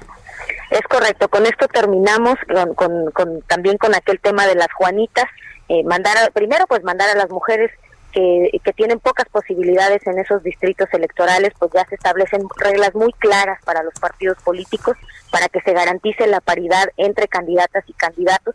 Y terminamos también con este tema de las Juanitas, que tú lo recordarás y fue muy famoso. Ahora establecimos que las candidatas mujeres tendrán que nombrar a, suplentes del mismo sexo. Bueno, esto eh, ya, ya está aprobado, ya es ley en el Estado de México. Ya lo aprobamos, eh, tuvimos un proceso muy largo, Sergio, quiero platicarte que en la legislatura del Estado hemos establecido un parlamento abierto en donde escuchamos a todas las voces, magistradas, jueces, consejeras, eh, a la sociedad civil, a colectivos. Fue un proceso arduo, lo aprobamos en comisiones, pasó al Pleno el jueves de la semana pasada y pues bueno, ahora estamos esperando a que se publique para que, para que sea ley. Muy bien. Bueno, pues entonces son buenas noticias para las mujeres y se avala esta eh, reforma o estas reformas históricas, como lo mencionas, contra la violencia política de género, que en algunos casos vimos que la violencia llegaba hasta el asesinato. Es correcto. Debemos evitar cualquier tipo de violencia para que lleguemos a la extrema que es el feminicidio, Lupita. Muy bien. Diputada, muchas gracias por conversar con nosotros esta mañana. Muy buenos días. Gracias a ustedes. Un saludo. Y vámonos hasta Estados Unidos. Se está llevando a cabo la convención demócrata. Ayer fue el segundo día y fue la nominación ya formal de Joe Biden como candidato demócrata a la presidencia de los Estados Unidos. Juan Guevara, corresponsal de Now Media News, está en la línea telefónica. Juan Guevara, adelante. ¿Cómo estás, Sergio? Muy buenos días. Así es, como tú lo mencionas, bueno, esta semana se está celebrando la Convención Nacional Demócrata en los Estados Unidos. Y eh, bueno, importante, obviamente Joe Biden fue prácticamente ya eh, eh, algo que ya sabíamos, nominado, es prácticamente oficialmente el candidato. Sin embargo, las cosas importantes que hay que destacar sobre la convención del día de ayer es que por primera vez en la historia dos expresidentes de los Estados Unidos atacan de una manera fuerte y por nombre al presidente Trump. Uno de ellos, Bill Clinton, que entre las cosas que dijo es que si quieren un presidente que ve la televisión todos los días en lugar de trabajar, bueno, Trump es su presidente. Jimmy Carter también el día de ayer hizo lo mismo. Una de las cosas que estamos viendo es que eh, está el Partido Demócrata no atacando al Partido Republicano, sino realmente lo que están haciendo, están atacando directamente a Trump, porque lo que quieren es tratar de que todos esos republicanos que se sienten decepcionados del presidente Trump, pues tengan opción como Joe Biden. El día de hoy esperamos una convención muy, muy fuerte, en donde, bueno, el, expresidente Barack Obama va a hablar a todos los demócratas y aquellos republicanos que estén pues decidiendo qué van a hacer, además de Hillary Clinton. Entonces esperamos ataques al presidente Trump. Hoy en la noche, fíjate que hay que destacar que eh, los medios de derecha como Fox News ha dado mucha cobertura a esto, cosa que nos llama mucho la atención. Así que bueno, hoy va a ser un día muy importante para la convención nacional demócrata. Y algo relacionado con esto es que, bueno, Trump ayer en un meeting en Arizona dice que México va a pagar o que sigue la idea de que México pagará por el muro fronterizo a través de qué? De peaje. Ahora son peajes y eh, e impuestos a todo lo que tiene que ver con las remesas de México. Esto lo dijo obviamente en un meeting de campaña dice que eh, México, Trump tiene una muy buena relación con México y que precisamente por eso en los próximos meses México va a empezar a pagar por el muro fronterizo. Esto es una pregunta de un reportero durante la, ese, evento y obviamente no dijo ni cómo, ni cuándo, ni con qué. Y bueno, obviamente a todas luces se ve que es un, eh, una afirmación electorera más de Donald Trump durante un evento de campaña. Juan Guevara, muchas gracias.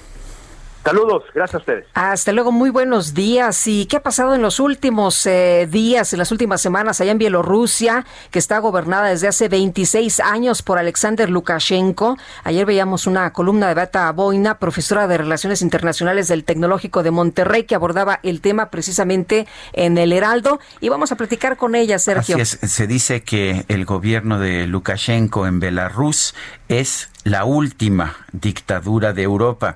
Eh, Beata Boin, en primer lugar, ¿es cierto que lo que estamos viendo en Belarus es la última dictadura de Europa? Buenos días, eh, buenos días, Sergio. Buenos días, Lupita. Un gusto saludarles. Pues la verdad es que es una dictadura que ya tiene muchas, casi tres décadas, 26 años. Eh, se decía hasta hace poco que es la última. en estos días estamos viendo que la verdad es que también hay otros países europeos, como Rusia, por ejemplo, como Turquía, que van claramente en el camino hacia la dictadura, ya son regímenes autoritarios, así que quizás no es la última, pero es la que se está claramente tambaleando en esos días. Eh, ya 11 días de las manifestaciones en Belarusia, eh, manifestaciones inmensas tomando en cuenta pues cierta eh, cierto carácter pacífico y apolítico eh, y pasivo de los bielorrusos que mm, han iniciado pues el domingo pasado eh, justamente a raíz de las elecciones fraudulentas que se han realizado en Belarusia y en las que, pues, de acuerdo con los recuentos oficiales, este, Lukashenko ganó 80% y los demás, pues, les tocó a los candidatos de la oposición. Eh, cuéntanos de la aparición de Svetlana Tignashopkaya, que pues eh, parecía nadie daba un peso por ella y ahora se ha convertido en una figura muy importante. Sí, así es. Svetlana Tignashopkaya es todo un personaje hoy en día pues es una profesora de inglés, esposa en su momento, obviamente, de un líder, eh, de un youtuber conocido en Belarusia, eh, que fue encarcelado en mayo de este año y mm, por esa razón no pudo presentarse él a las elecciones. Y ella en este intento, digamos, de eh, pues solucionar la situación, decidió presentarse como candidata de la oposición. Efectivamente, hace algunos, meses, algunos meses nadie pues contaba con ella de forma seria, hasta hubo bromas de parte del presidente Lukashenko de carácter muy machista, que no hay lugar para mujeres en, digamos, en la constitución de Belarusia, ni sobre todo en el gobierno de Belarusia, lo cual pues obviamente pues enfadó a muchas mujeres también en este país. Y a lo largo de las eh, semanas, de los meses, las semanas de la campaña eh, electoral, ella sí ganó muchísimo respeto, muchísimo apoyo de la población, hizo una campaña extraordinaria a pesar de todas las restricciones que han existido en, en Belarusia. Eh, de acuerdo con los recuentos ahora no oficiales, ella ganó entre 60 y 70% de los votos, o sea, de hecho ganaría las elecciones eh, si tuviéramos mm, posibilidad de tener elecciones libres y transparentes en Belarusia. Hoy en día está en Lituania, o sea, se fue, se escapó con sus hijos el mismo, día, eh, el mismo día, la misma noche electoral este, de Belarusia a Lituania, tomando en cuenta que es un país donde pues fácilmente uno puede encontrarse en la prisión si eh, está del lado de la oposición. Y desde, desde mm, Lituania está mandando mensajes a los eh, a los belorusos. Mm, ella anunció la creación del Consejo para la Transición del Poder eh, y también se declaró, digamos, declaró su voluntad de dirigir ese proceso de la transición. Ella como tal no quiere gobernar, o sea, ella no quiere el poder. Ella lo que quiere es que eh, se celebren las elecciones libres en este país, en Bielorrusia, para que realmente se pueda escuchar la voz de los belarusos y que se liberen a los presos políticos, entre los cuales pues se encuentran obviamente eh, muchos eh, posibles candidatos para las pues para el futuro gobierno de, de, Bielorrusia. Beata, ¿cuál es la posición de Rusia, que es la pues la gran potencia de la zona? Sí, es el gran vecino y el gran protector de los regímenes autoritarios en este contexto. Para Rusia este, es vital que Bielorrusia se quede en la zona de influencia eh, de Rusia. Entonces, la verdad es que es un país que no va a permitir fácilmente eh, que Bielorrusia salga de esa zona de influencia.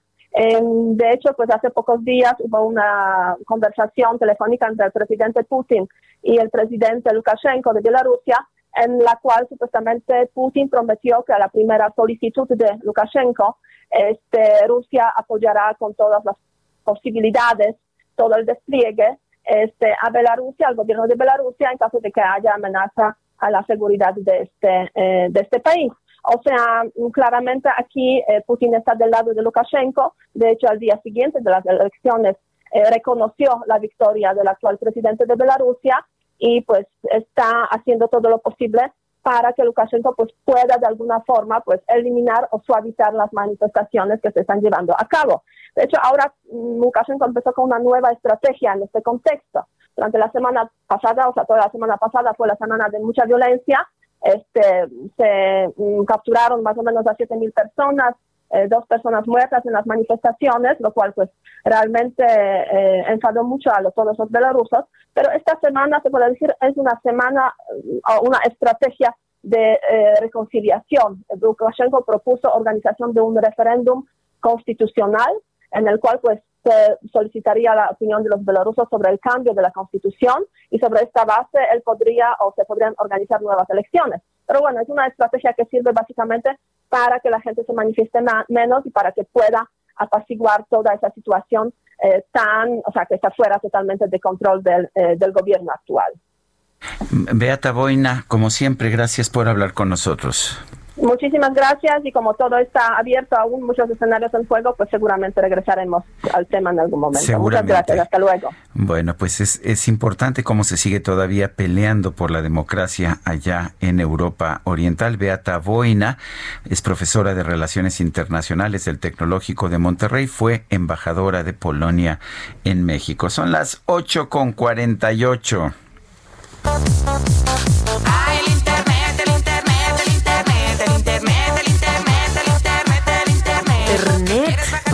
fíjate que, ¿cómo ves? Hubo un tiempo en que se pensaba que todo lo que lanzaba Microsoft duraba por siempre, pero Microsoft acaba de dar a conocer que su navegador Explorer 11 va a dejar de funcionar a partir del 17 de agosto del 2021 en un año, por lo cual ya no será compatible con Office 365, con Outlook, con OneDrive, con SharePoint y con los demás programas de Microsoft. De la misma manera, la compañía dice que el navegador va a dejar de funcionar con Teams, que es su plataforma para trabajos en equipo a partir del 30 de noviembre de este 2020.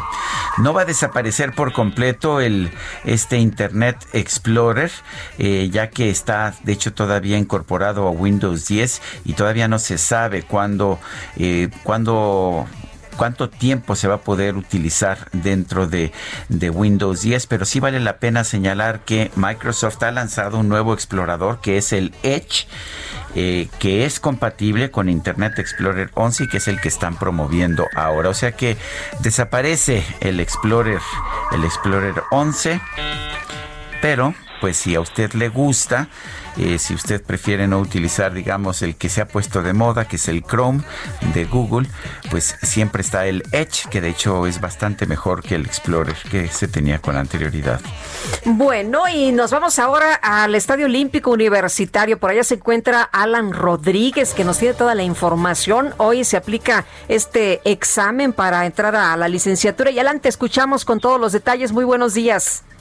Sergio Lupita, muy buenos días. Nos encontramos en la zona de Ciudad Universitaria frente al Estadio Olímpico y pues con la novedad de que hoy es la primera jornada de aplicación del examen del concurso de selección junio 2020 al nivel de licenciatura para el ciclo 2021 en 25 sedes de la Ciudad de México y el Estado de México, incluido también el Estadio Universitario. Casi todas las medidas sanitarias se están cumpliendo en este punto y es que todas las personas, todos los aspirantes tuvieron que formarse a un metro y medio de distancia entre cada uno de ellos.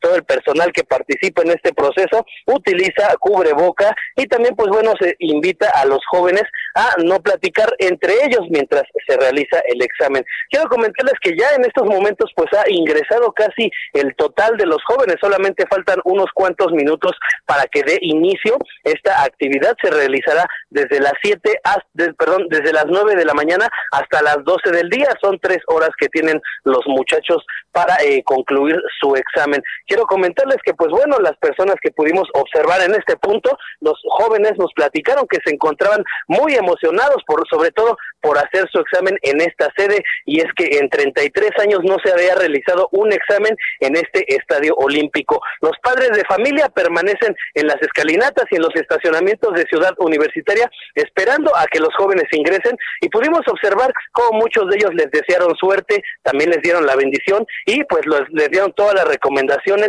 para concluir con este examen. Es el reporte que tenemos desde la zona de Ciudad Universitaria con un clima que se encuentra bastante nublado y con posibilidades de lluvia aproximadamente a las 3 de la tarde, lo cual esperemos que no afecte a nuestros muchachos. Muy bien, Alan, pues esperemos que no los afecte, que todo salga perfecto. Y oye, ¿qué, qué pasó con los papás? Había un llamado para que no fueran acompañados estos chavos. Pues sí, la, situación se presentó que muchos de ellos pues vienen y están esperando algunos de ellos en sus vehículos y sobre todo en todo el tiempo que estuvieron formados para esperando poder ingresar, las autoridades de este centro pues solicitaron a los padres de familia que mantengan la sana distancia y pues es un número reducido, pero sí tenemos presencia de padres de familia. Muy bien, Alan, muchas gracias. Excelente día. Igual para ti. Y vámonos hasta el centro histórico de la Ciudad de México. Gerardo Galicia, adelante. Así es, Sergio Lupita, excelente mañana y tenemos información para nuestros amigos que van a utilizar el eje 1 Oriente, anillo de circunvalación. En general hemos encontrado, de momento, un avance por lo menos aceptable. En algunos tramos hemos alcanzado una velocidad por arriba de los 40 kilómetros por hora. Hay que tener precaución, ya llegando a la zona de Fray Servando Teresa de Mier, tenemos ya muchísimos eh, comerciantes colocando sus puestos y ya muchísimas personas llegando hasta el centro histórico, sobre todo a las afueras del mercado de la Merced. Y estuvimos recorriendo parte de Fray Servando, de lo más complicado es superar la avenida Congreso de la Unión y ya llegando a la calle de Topacio, donde tenemos reducción a solo dos carriles. Y por lo pronto, el reporte. Gracias. Bueno, pues es Gerardo Galicia. Son las 8 de la mañana con 54 minutos. Quiero recordarle que nos puede usted mandar mensajes a través de WhatsApp. Lo puede hacer por de forma escrita o también mensajes de voz. El número es el 55 20 10 96 47. Repito, 55 20 10 96 47. bailar.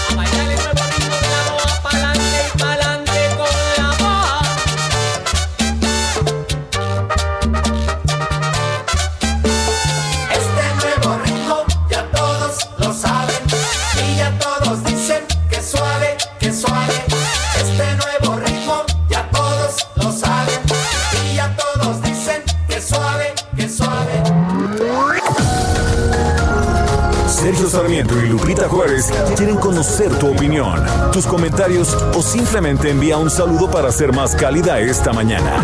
Envía tus mensajes al WhatsApp 5520 109647.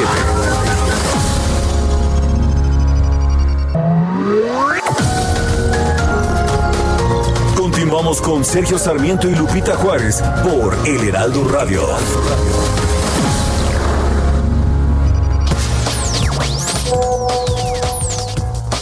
Hola, buenos días. Habla Roberto Moreno. Quiero comentar lo siguiente. Si de por sí es difícil aprender con los maestros, es más difícil ahora en esta modalidad que quieren hacer. En mis tiempos eh, el calendario era de eh, noviembre salía uno y empezaba uno en febrero. Esto deberían de haberlo hecho mejor, esperarse hasta febrero que ya tenemos la vacuna y empezar el calendario y no hacer esta tontería que no va a servir para nada. Gracias.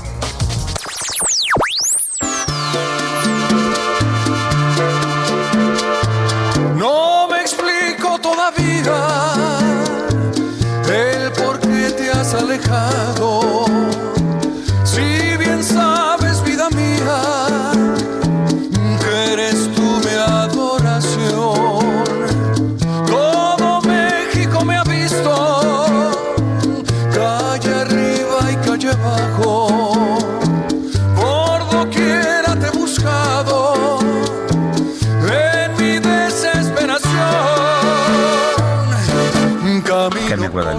sí escucho que es la Sonora Santanera, esta banda fundamental de la música tropical mexicana pero esa voz no me suena no. pues guapachosa y aguardentosa como debe sonar la voz de la Sonora Santanera. Hoy es el gran Mijares. Que ah, canta muy bien sus canciones románticas, Esta ¿verdad? también la cantó padrísimo, le salió padrísimo. Fíjate que la Sonora hizo un disco que pasó eh, espectacular, Sergio. Alguna vez lo escuchamos, eh, pues, eh, diferentes canciones porque canta Cristian Castro, cantan un montón de, de artistas. Está, eh, pues, eh, eh, ¿quiénes están? ¿Se acuerdan? María José, un montón. Y bueno, en esta ocasión, pues, alguien dio lanita para escuchar esta con Mijares. Ah, sí.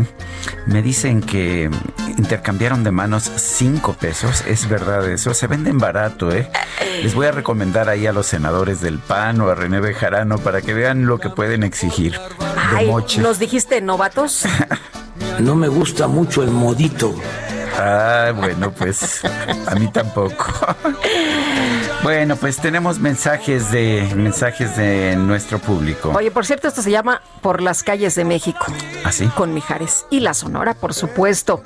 Amy Shehoa nos dice la única salsa que me gusta, la de la Sonora Santanera. Mi papá los aplaude desde el cielo, pues era su fan. Saludos cariñosos, gracias. Exactamente hablando, la Sonora Santanera sí llegó a tocar algunas salsas, pero en general no es de salsa, es de música tropical previa a la salsa. La salsa, recordemos, es esta música tropical que surgió en Nueva York a fines de los años 70, o bueno, en los años 70 y en los 80, eh, que tomaba instrumentaciones del jazz y del rock eh, y, las, y los aplicaba a la música tropical. Pero esto que tocaba la Sonora Santanera es, es la vieja música tropical. Tropical, eh, tropical guapachoso. Eso es. Bueno, dice otra persona, buenos días, que tengan un buen miércoles y la música. Muy bien, Raquel Angelina Durán. Saludos a todos ustedes. Almaro Arjona, buenos días, dúo dinámico. Saludos, los quiero mucho y creo, espero que tengamos un estupendo miércoles. Y Luis Sánchez, ¿no se habrá mordido la lengua López Obrador? ¿Será que lo de Bejarano fue un intercambio de estampas y de detentes? pues eh, no sé, tanto así como eso, no, no me arriesgaría yo a decir. Son las, uh, son las 9, las 9 de la mañana con cuatro minutos. Es momento de ir a un resumen de la información más importante de esta mañana. Ante la difusión del video que muestra a legisladores, o más bien a, a, funcionarios del Senado, presuntamente vinculados con panistas recibiendo presuntos sobornos, el gobernador de Querétaro, Francisco Domínguez, aseguró que el exdirector de Pemex, Emilio Lozoya, busca involucrarlo en actos de corrupción, pero no se puede confiar en sus dichos. No se puede creer en las palabras de un delincuente confeso. Yo doy la cara aquí y ante la autoridad. No busco la protección a cambio de inventar falsedades. Hay una intención política, no es cuestión legal. Atacan a un gobernador de oposición bien calificado. Mienten porque Querétaro no tiene una, una sola observación de la Auditoría Superior de la Federación ni de la Secretaría de la Función Pública Federal, ni una. Tenemos prácticamente deuda cero. Hay empleo, buenos salarios. Somos ejemplo de crecimiento, calidad, de grandeza. Somos gente de trabajo, de esfuerzo y de palabra. Por eso nos atacan. Bueno, ayer el presidente pedía que se difundieran más eh, este video, ¿no? En todos los medios, porque decía que había sido poca la cobertura. Pero hoy el presidente López Obrador pidió no abordar el tema de los presuntos sobornos al Senado durante su visita a Querétaro, no abordar el tema de los videos, respetar la decisión del gobernador Francisco Domínguez de no hacer más declaraciones al respecto. El gobernador ya fijó su postura, lo hizo con mucha claridad, como él lo ha manifestado, dando la cara. ¿Por qué no tratamos de dejar para otro momento este asunto? Incluso hasta por respeto, por urbanidad política, y va a haber tiempo para eh, desahogar este eh, tema. Pero que en esta ocasión hay tantos otros asuntos, graves problemas nacionales, que podríamos, si ustedes así lo consideran, omitirlo o dejarlo pendiente o hacer una prórroga, si les parece. ¿De acuerdo? No, bueno, pues la mayoría manda.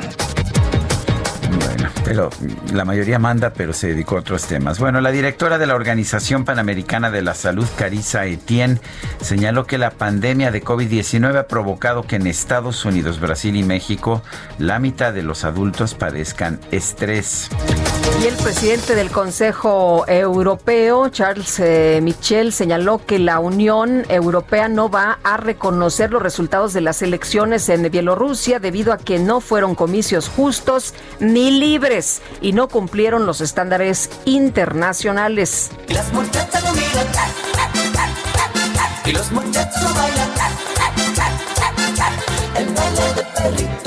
Fíjese usted, el presidente vitalicio de Corea del Norte, Kim Jong-un, adoptó una medida que ha causado revuelo. Ha prohibido tener perros como mascotas debido a que los considera un lujo de la burguesía y que representan la decadencia de Occidente. Incluso el mandatario aseguró que hay personas de bajos recursos que han mostrado resentimiento con quienes sí pueden tener un perro. Ay. El baile del perrito, el baile del perrito, el baile del perrito, todos quieren bailar. Para Sergio Sarmiento tu opinión es importante. Escríbele a Twitter en arroba Sergio Sarmiento.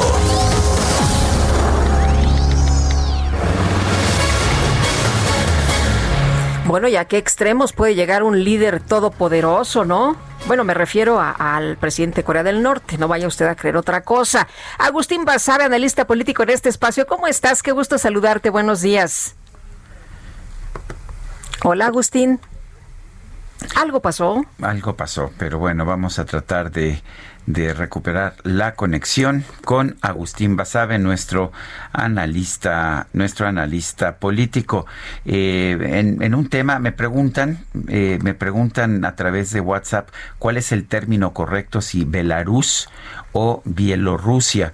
Eh, Bielorrusia era el nombre viejo, el nombre tradicional, pero que todavía sigue siendo aceptado en la mayor parte de las publicaciones en español. De hecho, es el que apoya la Asociación de Academias de la Lengua Española, pero Belarus es el nombre oficial del país, es el que ha adoptado de manera oficial para distinguirse de la antigua Belarrusia el actual gobierno, y es el nombre, como es el nombre oficial de la República, es el nombre oficial que está en la nomenclatura de la Organización de las Naciones Unidas, de manera que el nombre, el nombre correcto sería República de Belarus.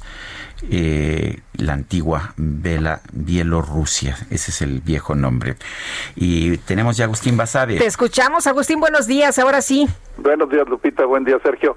Eh, pues quisiera hacer, si me lo permiten, dos comentarios breves de temas distintos, porque eh, lo que acaba de pasar en la mañanera creo que amerita un, una segunda observación. El primero es las elecciones en Estados Unidos. Ayer en la noche se eligió formalmente a, Joe Biden como candidato al Partido Demócrata em, y pues se perfila eh, una elección en la cual creo, por el error que cometió el presidente López Obrador de apoyar a Trump y hacerle un acto de campaña, eh, una elección que a México lo pone entre la espada y la pared porque si gana el presidente Trump, si se reelige, pues creo que van a seguir eh, las mismas eh, actitudes eh, xenófobas, anti libre comercio, de un bully como es Trump, y, y, particularmente contra México. No es cierto que ya se hayan hecho amigos y que nos trate mejor y que nos respete. Ayer mismo el presidente Trump dijo que México va a pagar el muro, lo volvió a reiterar, y dijo que los migrantes son violadores, asesinos, criminales, etcétera. Es decir, no va a cambiar nada, no ha cambiado nada, ni cambiará si se reelige Trump. Y en cambio, si ganara Joe Biden, como la mayoría de las encuestas, bueno, de hecho todas las encuestas que yo he visto eh, dicen o predicen, pues entonces Dios nos agarre confesados porque los demócratas están molestos con, con el presidente López Obrador, porque fue a Washington, a la Casa Blanca, a hacerle un acto de campaña al presidente Trump, que ya está en plena eh, carrera por la reelección. Eh, de manera que, pues creo que estamos ahora, sí que eh, en una situación de perder, perder, porque por ahí sigue prevaleciendo la idea falsa, absurda a mi juicio, de que hay que tratar muy bien al presidente Trump para que nos trate bien, hay que apapacharlo para que nos vaya bien. No es así con los bullies, así no funciona. Y si me permiten, Sergio Lupita, eh, el presidente acaba de reiterar eh, en, en la mañanera que, que quiere una consulta eh, para ver si la gente quiere que se persiga judicialmente a los expresidentes de México. Ya esto lo había dicho muchas veces, eh, pero ahora lo está poniendo como una condición para que el proceso siga adelante, porque todos sabemos que en la Fiscalía General de la República hay expedientes que apuntan hacia el expresidente Peña Nieto. Y ahora eh, eh, ya este asunto de que se haga una consulta, pues se podría convertir en obstrucción de justicia. Eh, tú no puedes decirle al fiscal, que además eh, la fiscalía es autónoma, no puedes decirle, pues no, no puedes seguir adelante con tus investigaciones y no puedes eh, llevar ante la justicia al expresidente porque primero se necesita hacer una consulta. Uno, la consulta ya se hizo, la consulta se hizo en las elecciones presidenciales de 2018 que ganó López Obrador ampliamente con un mandato muy claro de la gente de combatir la corrupción, particularmente la corrupción del sexenio anterior, el mandato de, de perseguir eh, judicialmente al expresidente ya lo tiene. Eh, eh, la consulta popular se hizo y se hizo en grande, porque se hizo en una elección nacional y resultó abrumadoramente a favor de combatir la corrupción. Y dos, insisto, la ley es la ley, pues no quedamos en que por al margen de la ley nada y por encima de la ley nadie, pues cómo que si no se hace una consulta no se puede hacer esto, si, si las cosas están muy claras en, en, la, en la Constitución y en las leyes de que si, se, si existen evidencias de delitos de un expresidente, de quien sea, pues se le tiene que perseguir, se le tiene que llevar ante la justicia. Lo que busca el presidente no es que haya justicia, o sí, Agustín, porque mucho se ha dicho por parte de algunos legisladores que lo que busca el presidente, pues es otra cosa, menos, menos justicia. Pues sí, pareciera más venganza. Eh, a ver, al presidente del observador le interesa eh, no los tribunales eh, del Poder Judicial, sino el Tribunal de la Opinión Pública. Y el castigo que él busca para sus enemigos, eh, más que la cárcel, aunque pues supongo que ya, ya, en algunos casos ha demostrado que tampoco se va a oponer a la cárcel, en el caso de Rosario Robles, pero más que la cárcel es el repudio popular es que la gente mm, vea este, videos, eh, se enoje más, diga que son esas personas eh, impresentables, que además lo son, por cierto, ¿eh? todo aquel que haya cometido actos de corrupción debe ser repudiado, en eso no tengo ninguna discrepancia. Dicen que los políticos no dan pasos sin cuaracho, por lo menos eso se decía antes y en esta ocasión se habla del 2021. Exacto, eso, a eso iba, Lupita, que esto, todo esto pues parece tener una intencionalidad electoral muy clara porque eh, lo que más le interesa es la exhibición de exlegisladores panistas y, eh, y de Felipe Calderón. Entonces, pues parece que esto sí tiene una dedicatoria para las elecciones del Congreso de la Cámara de Diputados que se llevarán a cabo el próximo año. Muy bien. ¿Mm? Pues como siempre, Agustín Basabe, gracias. Gracias a ustedes, les mando un abrazo y saludos a la victoria. Igualmente. Y vamos ahora con Mónica Reyes que nos tiene información. Adelante, Mónica. Sergio Lupita, amigos, qué gusto saludarlos. Pues en este momento vamos a platicar con la directora de Intermoda. Es Elena Hurtado Aviña. ¿Han escuchado hablar de Intermoda? Bueno, pues ya la tenemos aquí del otro lado del teléfono para que nos hable, para que nos salude, para que nos diga, Elena, cómo surge la iniciativa de montar una nueva edición. ¿Cómo estás? Buenos días. ¿Qué tal, Moni? Buenos días. Pues muchas gracias. Mira, nosotros en Intermoda queremos mantener el deseo de reactivar una industria que ha sido muy golpeada en estos últimos seis meses por obvias razones. Miles de empleos se han perdido, negocios se han cerrado y sabíamos que este evento podría ayudar a toda la cadena de valor que está involucrada. No solamente son los expositores y los diseñadores, también hay una derrama y beneficios en personal de producción, montadores, hoteleros, gastronomía etcétera. Es por eso que decidimos aventarnos a realizar esta nueva edición. Claro que sí. ¿Qué esperan en esta edición atípica en función al cumplimiento pues de los protocolos de COVID-19? ¿Qué es lo que esperan?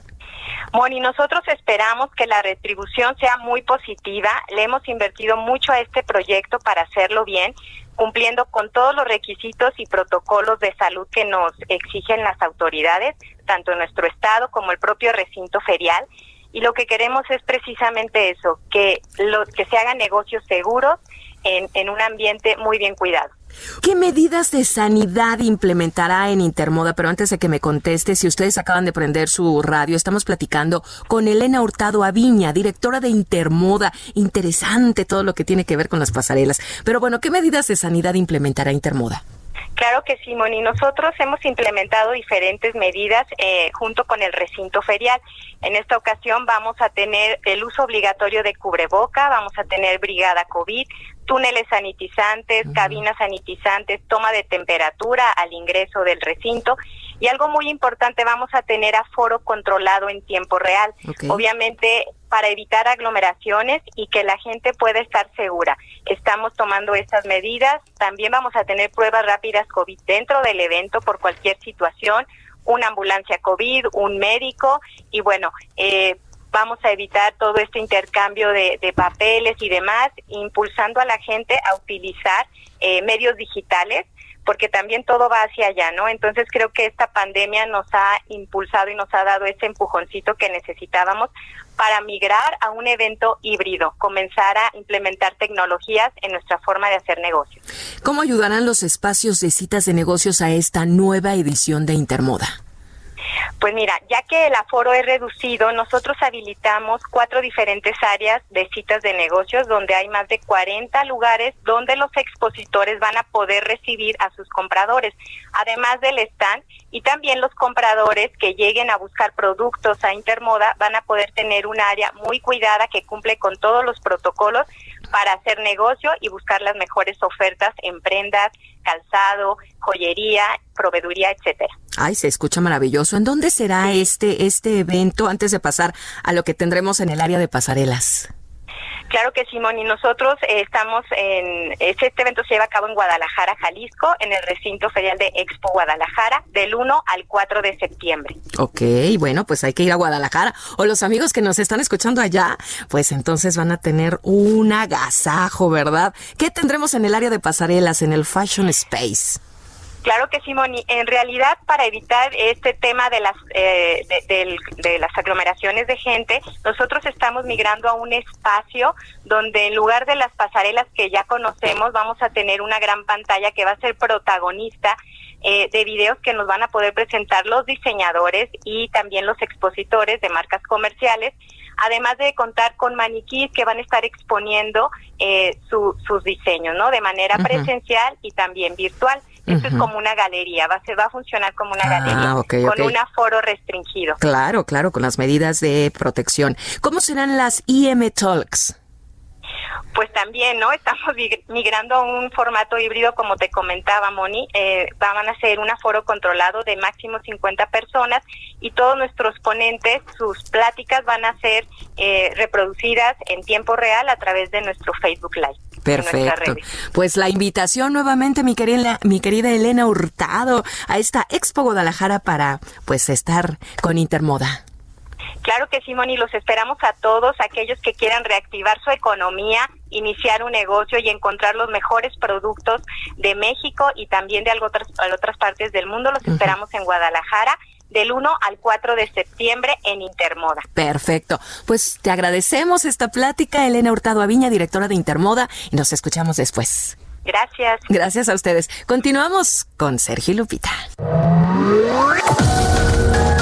Para Lupita Juárez, tu opinión es importante. Escríbele a Twitter en arroba Lupita Juárez H.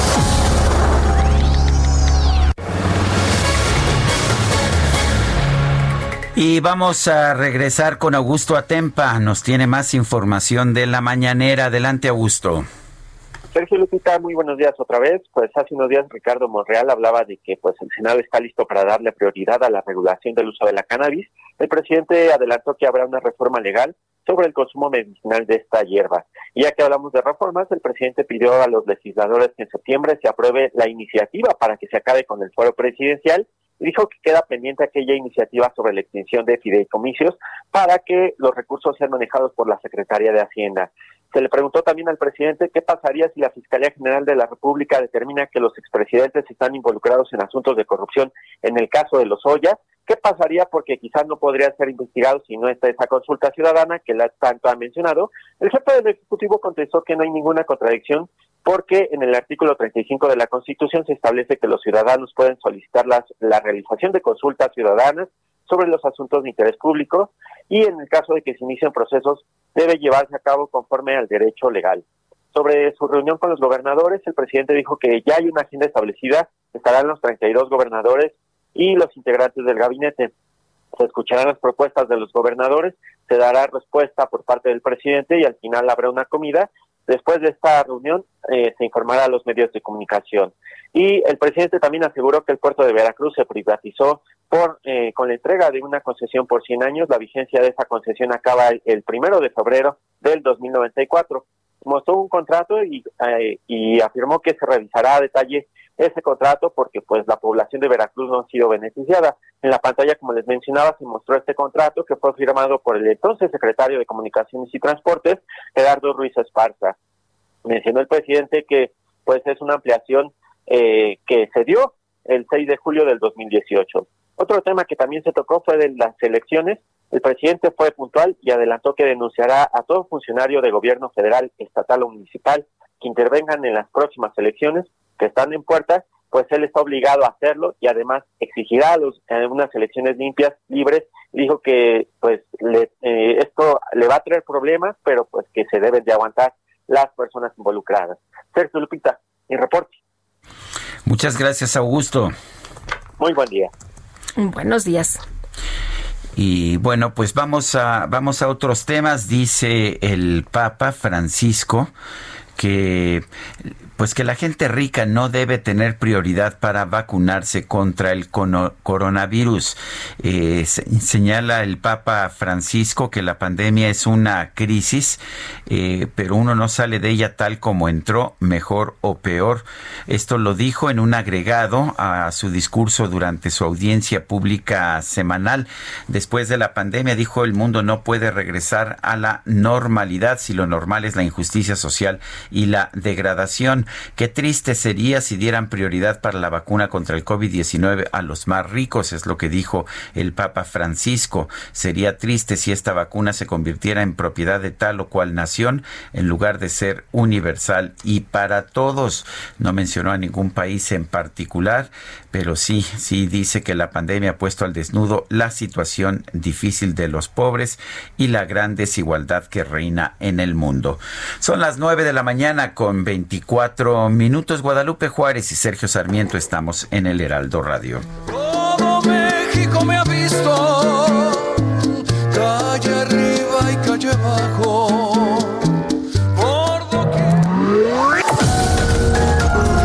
Sergio Sarmiento y Lupita Juárez quieren conocer tu opinión, tus comentarios o simplemente envía un saludo para ser más cálida esta mañana. Envía tus mensajes al WhatsApp 5520 109647.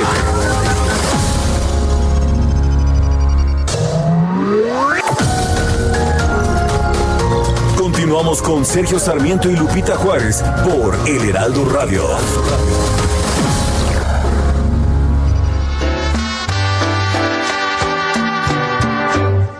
Perfume de gardenias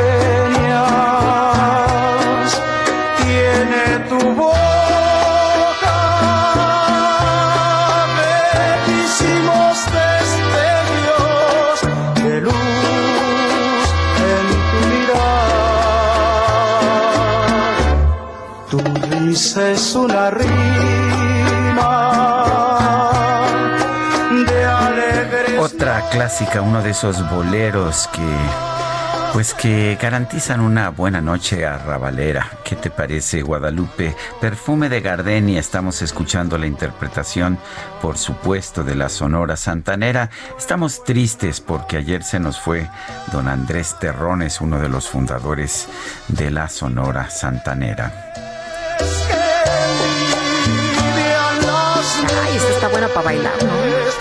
Así es. De cachetito. No, no se puede con la sana distancia, mi querida Guadalupe Juárez. Y si te pones careta y el cubrebocas. Pues no sé si funciona igual, pero pues vamos a tratar.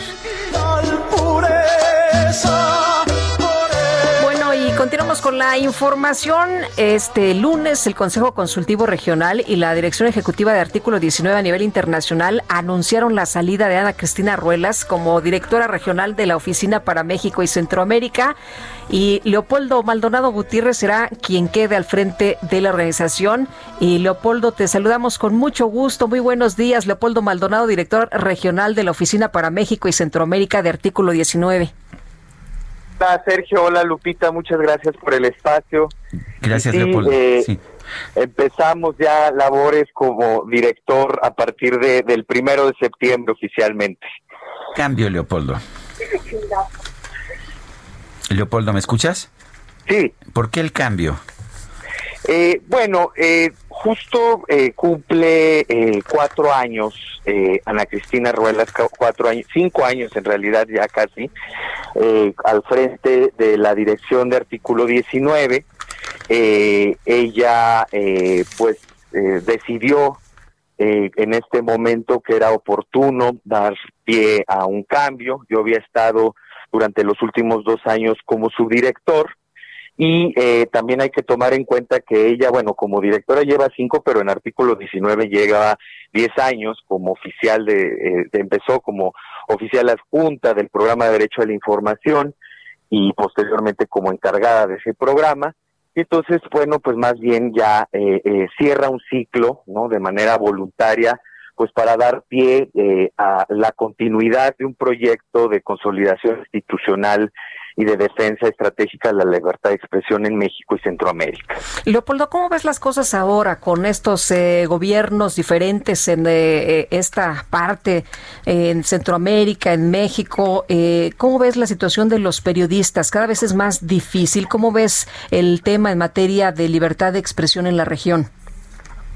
Pues mira, es cada vez más complicado y se ha complejizado mucho más en el contexto de la pandemia, ¿no? Vemos que en países como Guatemala, Honduras, El Salvador, eh, bajo pretexto del confinamiento se han aplicado medidas de excepción que han vulnerado no solo el derecho a la información, sino el derecho de asociación y se ha convertido en un pretexto para reprimir y para eh, profundizar dinámicas de opacidad de los gobiernos, en, eh, en, este caso los tres gobiernos centroamericanos que señalo. En el caso cubano, por ejemplo, pues se ha aplicado a rajatabla la llamada ley 370, que es una ley eh, mediante, el cual, mediante la cual el Estado cubano pretende eh, profundizar el control del Estado sobre Internet, sobre las tecnologías de la información y la comunicación, y eso ha dado pie al encarcelamiento de varios activistas y periodistas críticos del régimen cubano. En el caso mexicano, pues lo que hemos visto es que se ha incrementado la violencia contra la prensa en el contexto de la cobertura del COVID, ¿no? Durante marzo, abril y mayo documentamos 120 agresiones contra periodistas, eh, de las cuales alrededor del 50% eh, podemos adjudicarlas al contexto de la cobertura de COVID, sobre todo bloqueos informativos, hostigamientos, amenazas, privaciones de la libertad de periodistas que están tratando de informar, pues para que la ciudadanía ejerza su derecho eh, no solamente a la información, por supuesto, sino a la salud en un contexto pues atípico para todas y todos. Entonces, sí hemos visto ese recrudecimiento y también hemos visto en México eh, las intentonas legislativas por criminalizar la libertad de expresión en este mismo contexto de la pandemia, pero que se suma a un proceso o a un patrón de iniciativas legislativas que pretenden sobreregular o establecer mecanismos de censura en Internet. El último, el más escandaloso, fue el que se aprobó sobre pretexto de armonizar la ley mexicana con el TEMEC, con el capítulo 20 del TEMEC relativo a la propiedad intelectual, se reformó la ley federal de derechos de autor y se establecieron mecanismos que han funcionado como eh, eh, procesos de censura, eh, incluso en Estados Unidos, que es el famoso mecanismo de notificación y retirada. Este, eso pues ya fue impugnado incluso por la CNDH a través de una constitucionalidad. Entonces sí vemos un panorama bastante adverso para la libertad de expresión en la región y esa ese panorama adverso se ha agudizado en el contexto de la pandemia. Bueno, pues entonces, a partir del primero de septiembre, Leopoldo, eres director regional de la Oficina para México y Centroamérica de Artículo 19. Así es, eh, Sergio, y bueno, pues eh, eh, estaremos ahí. Yo ya llevo siete años trabajando en, en artículo, me ha tocado mucho llevar la defensa, la protección de periodistas, estoy muy motivado.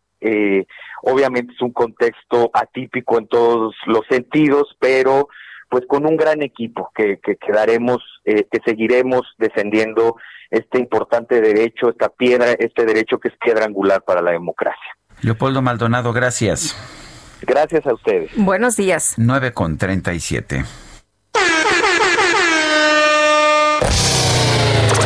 La micro deportiva.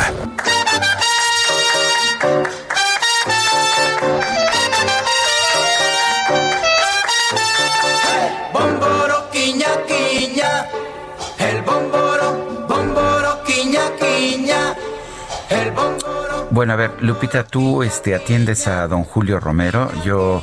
¿Vas a echar una bailada? Voy a aprovechar aquí el tiempo con la micro deportiva para echarme una bailada. Al fin que los cachorros de Chicago ganaron el día de ayer. Estás eh, tranquilo entonces. Estoy tranquilo. Bueno, vaya, vaya. Julio Romero, ¿cómo te va? ¿Cómo están, Sergio, Lupita? Qué gusto, muy bien aquí miren, en esta mañana nublada. Hay que, hay que taparse si va, si va a salir. Bueno, pues ahí eh, recordando a la, a la Sonora Santanera, por supuesto que no hay micro sin Sonora Santanera, eso me queda claro. Bueno, vámonos rapidísimo con la información y los cachorros de Chicago, líderes de la división central, ahí en la liga, en la liga nacional, la verdad es que lucen, lucen bien y eso que están estrenando, están estrenando manager esta campaña. Bueno, con anotaciones de Marcos Correa, de Ángel Di María, que por cierto, no, nos, tardamos un poquito, eh, pero ahí está. Ah, ok, perfecto. Eh, bueno, vámonos. El DJ Kike andaba dormido, pero bueno, ya. El, DJ Kike, bueno, ese DJ Kike nada más anda ligando. Bueno, con anotaciones de Marco Correa, de Ángel Di María, que se tiró un juegazo, por cierto, y de Juan Bernat. El Paris Saint Germain derrotó 3 por 0 al Leipzig y se clasificó a la gran final de la Champions League que se estará disputando en Lisboa el próximo día 23. Al medio tiempo el equipo galo ya lo ganaba 2 por 0 sin mayores problemas y al minuto 56 amarraron este pase a la gran final.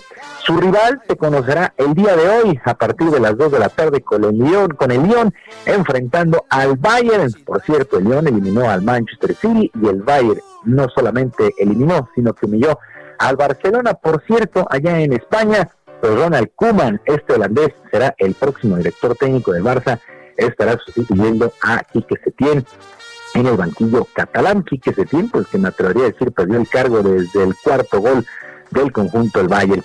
Bueno, ya que estamos con rumores allá en España, se habla de que el mexicano Héctor Herrera dejaría el Atlético de Madrid para emigrar al Nápoles. Según informes, Diego Simeone técnico de los colchoneros, estaría interesado en el brasileño Alan y en la transacción, en este trueque, enviarán a Héctor Herrera y al colombiano Santiago Arias al conjunto italiano, pues así las cosas con lo que sucede allá en España. Aquí en el balompié local, luego del triunfo sobre Juárez el fin de semana, Cruz Azul regresó a los entrenamientos para listar la fecha 6 del Guardianes 2020 donde por cierto el domingo estarán visitando al San Luis. En conferencia de prensa a distancia, el zaguero de los cementeros Juan Escobar destacó que la lucha interna que hay por un puesto titular, eso ha sido factor clave para el buen paso de la máquina este año. Hablándole de amor, me dijo baila, baila, que olvidar el amor. Creo que estamos muy bien, hay mucha competencia, eh, el equipo está muy fuerte, eh, sabemos que, que, acá no hay que regalar nada. Eh, cada uno está peleando por, por su puesto y obviamente no, no es fácil sabiendo que, atrás tener compañeros muy buenos que también se, se están esforzando día a día. Y bueno, eso hace que, que el grupo esté unido, eh, fuerte. Eh, estamos buscando todo por, por un mismo lado y eso es bueno.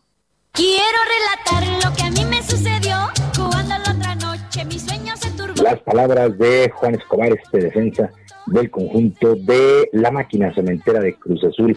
Bueno, en otras cosas, el púgil mexicano Saúl El Canelo Álvarez se medirá al turco Afni Gildrim por el cetro supermediano del Consejo Mundial de Boxeo, que por cierto, título que está vacante. El organismo dio el visto bueno para este combate luego de que el estadounidense David Benavides perdiera el cinturón en la báscula. No dio el peso previo a su pelea del pasado viernes, quedó vacante y el CNB ha autorizado este combate.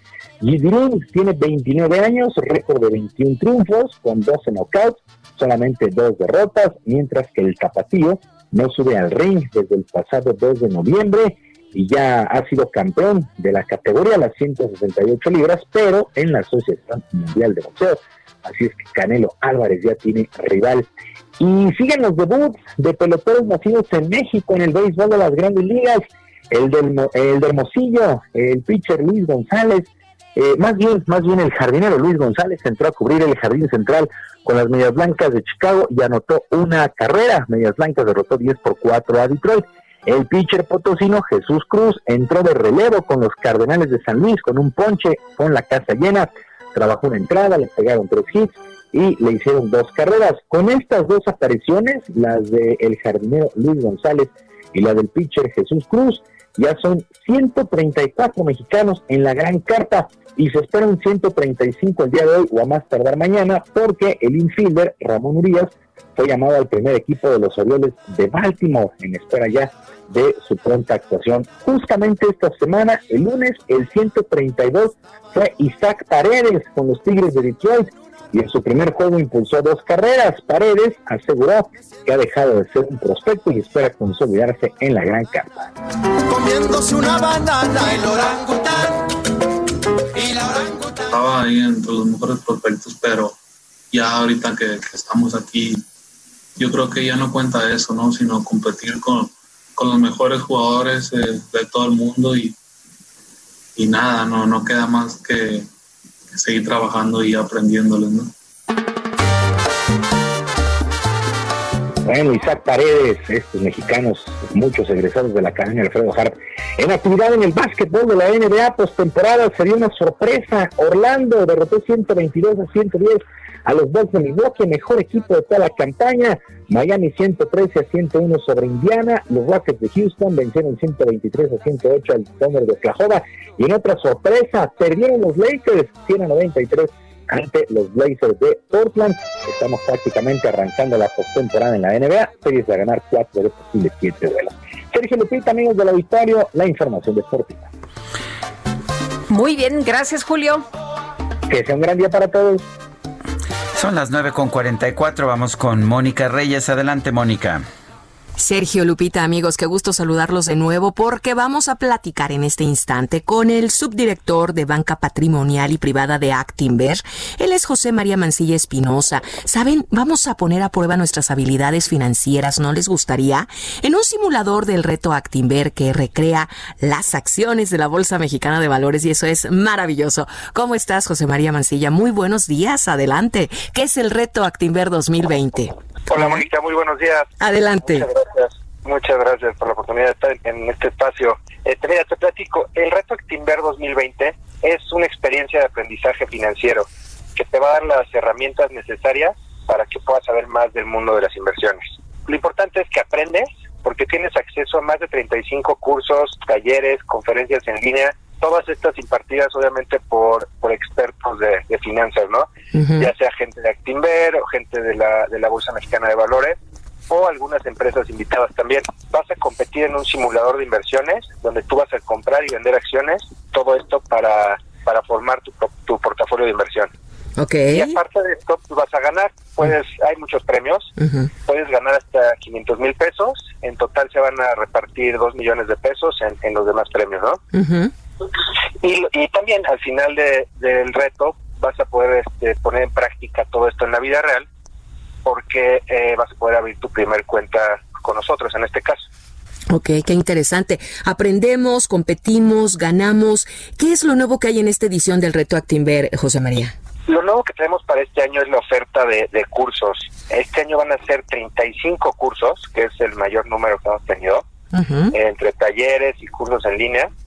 Estos, estos cursos se van a dividir para principiantes y para avanzados, ¿no? Uh-huh. Okay. También he, hemos implementado la Semana de Educación del Reto, esto va a ser del 5 al 9 de octubre, donde las personas que ya se han inscrito van a tener eh, acceso a conferencias exclusivas. Aparte de todo esto, una pequeña parte del, de la entrada, o sea, del, del costo del, del reto, uh -huh. se les va a devolver a los participantes en, lo, en, los contratos que tengan con nosotros. Ok. Eh, hemos, hemos hecho también un, dos formas nuevas para el reto. Uno es un quiz, que va a ser un quiz diario, Ajá. y otro es el, el atínale al, al, índice, que va a ser este una vez a la semana. Ok, porque eh, tendríamos que inscribirnos a este reto Actimber 2020. Los amigos que nos están escuchando dicen, ¿y por qué debo de inscribirme? ¿Qué voy a ganar además de todo lo que nos estás explicando? Lo más importante para que te inscribas ahorita es que vas a tener tiempo de practicar, uh -huh. porque luego llega el día de, de, que empieza el reto y la verdad es que no, no sabes ni cómo ni cómo operar, comprar, vender, este, no mucha gente no, no tiene idea de qué comprar o qué vender. Uh -huh. Entonces, desde ahorita, si se, si se meten desde ahorita, pues ya pueden empezar con los cursos, pueden ir en el simulador, ya pueden empezar a, en la plataforma, perdón, ya pueden empezar a comprar y vender para que el día que empiece el reto, pues ya anden perfectos en, todo, en toda la operación. Ok, José María, eh, ¿qué vamos a aprender en estos cursos y talleres? Mira, eh, como te decía, están divididos para principiantes y avanzados. Ajá. La oferta académica que tenemos es análisis fundamental, análisis técnico, aprende cómo ser un inversionista, enseña a tus hijos la importancia del ahorro, finanzas para millennials, fondos de inversión, uh -huh. fondos de inversión, uno y, e invirtiendo en acciones. Okay. Y aparte de, de, un curso para aprender a usar la plataforma que se llama Bursanet, que es la plataforma que tenemos nosotros para los clientes. Ah, ok. ¿Quiénes impartirán los cursos y talleres? Hay que ver eso. claro, son especialistas en finanzas. Es, es gente de Actimer, es uh -huh. gente de la Bolsa Mexicana de Valores uh -huh. y también es, es son eh, personas de las empresas invitadas al reto. Ok, pues interesante. ¿Cómo, ¿Cómo nos inscribimos? ¿Hasta cuándo podemos hacerlo? A ver, platícanos un poco más. Te platico la logística. Te puedes inscribir en el retoactimber.com, esa uh -huh. es la página. Sí. retoactimber.com. Para pagar se tiene del 17 de agosto al 4 de octubre. Las inscripciones cuestan mil pesos masiva. Y para, para participantes de retos anteriores hay algunas promociones uh -huh. este, que son 500 pesos, que es la mitad de la inscripción. Para gente mayor de, 6, de 60 años, maestros, estudiantes menores de 35 años y para participantes de retos anteriores. Oh, muy bien. Entonces ingresamos a retoactimber.com y vamos a ganar el primer lugar, ¿cuánto? El primer lugar, 500 mil pesos. Ok. Y para todos los demás hay 2 millones de, de, pesos en precios para repartir. Muy bien. Qué Te digo que aparte del, aparte del reto, que es, es el principal, uh -huh. eh, bueno, no el principal, sino como el, la parte celular de esto, uh -huh. Eh, ahorita estamos haciendo mucho hincapié en los cursos. O sea, okay. aparte de que puedes ganar dinero, en realidad estás ganando muchísimo conocimiento. Así es, ¿no? perfecto. José María Mancilla Espinosa, subdirector de Banca Patrimonial y Privada de Actimber, muchísimas gracias y esperemos que se inscriban muchas personas a este reto actimber.com. Muchas gracias, Mónica. Que tengas muy buen día. Igualmente, gracias. Continuamos con Sergio Lupita.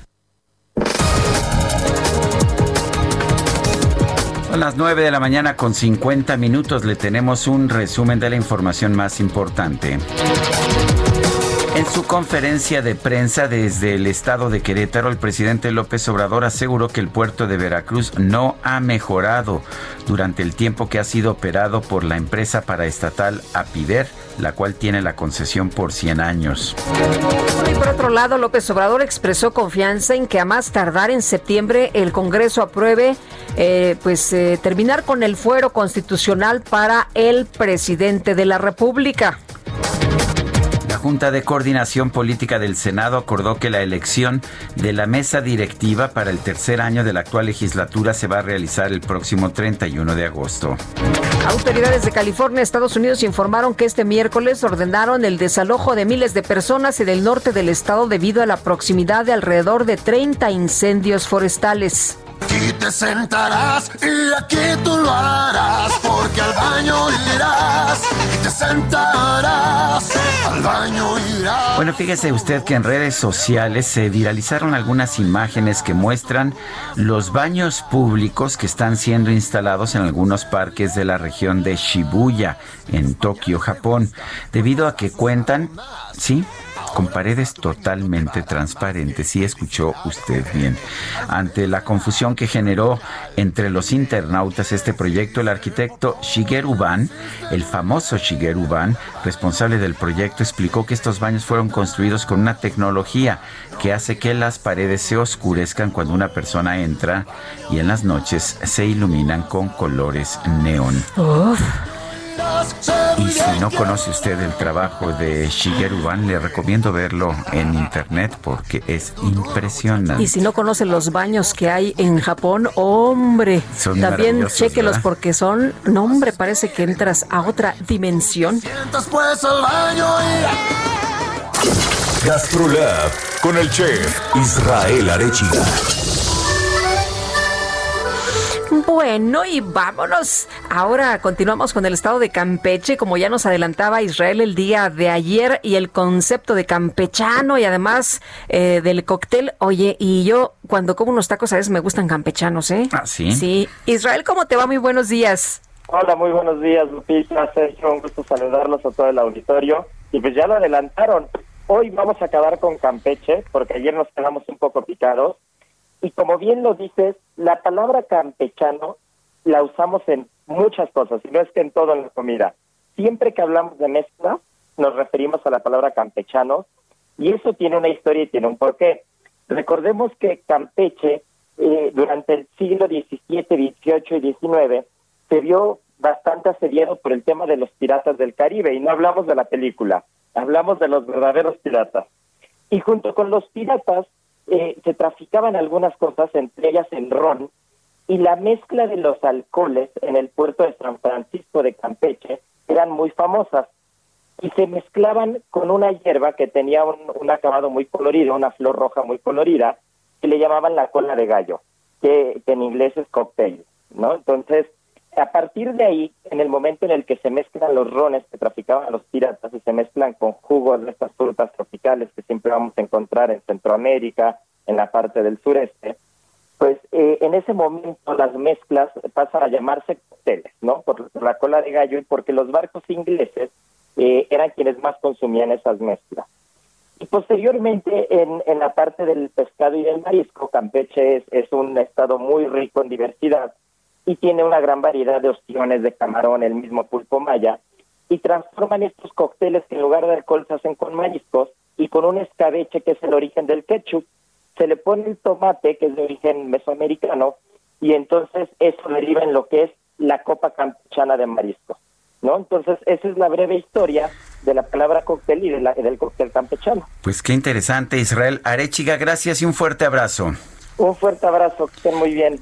Se nos, Gracias. se nos acabó el tiempo, Lupita. Vámonos entonces, que la pasen todos muy bien. Con toda rapidez coma frutas y verduras, pero nos escuchamos mañana en punto de las 7 de la mañana. Hasta entonces, gracias de todo corazón. y el bulldog. Y la gente comenzaba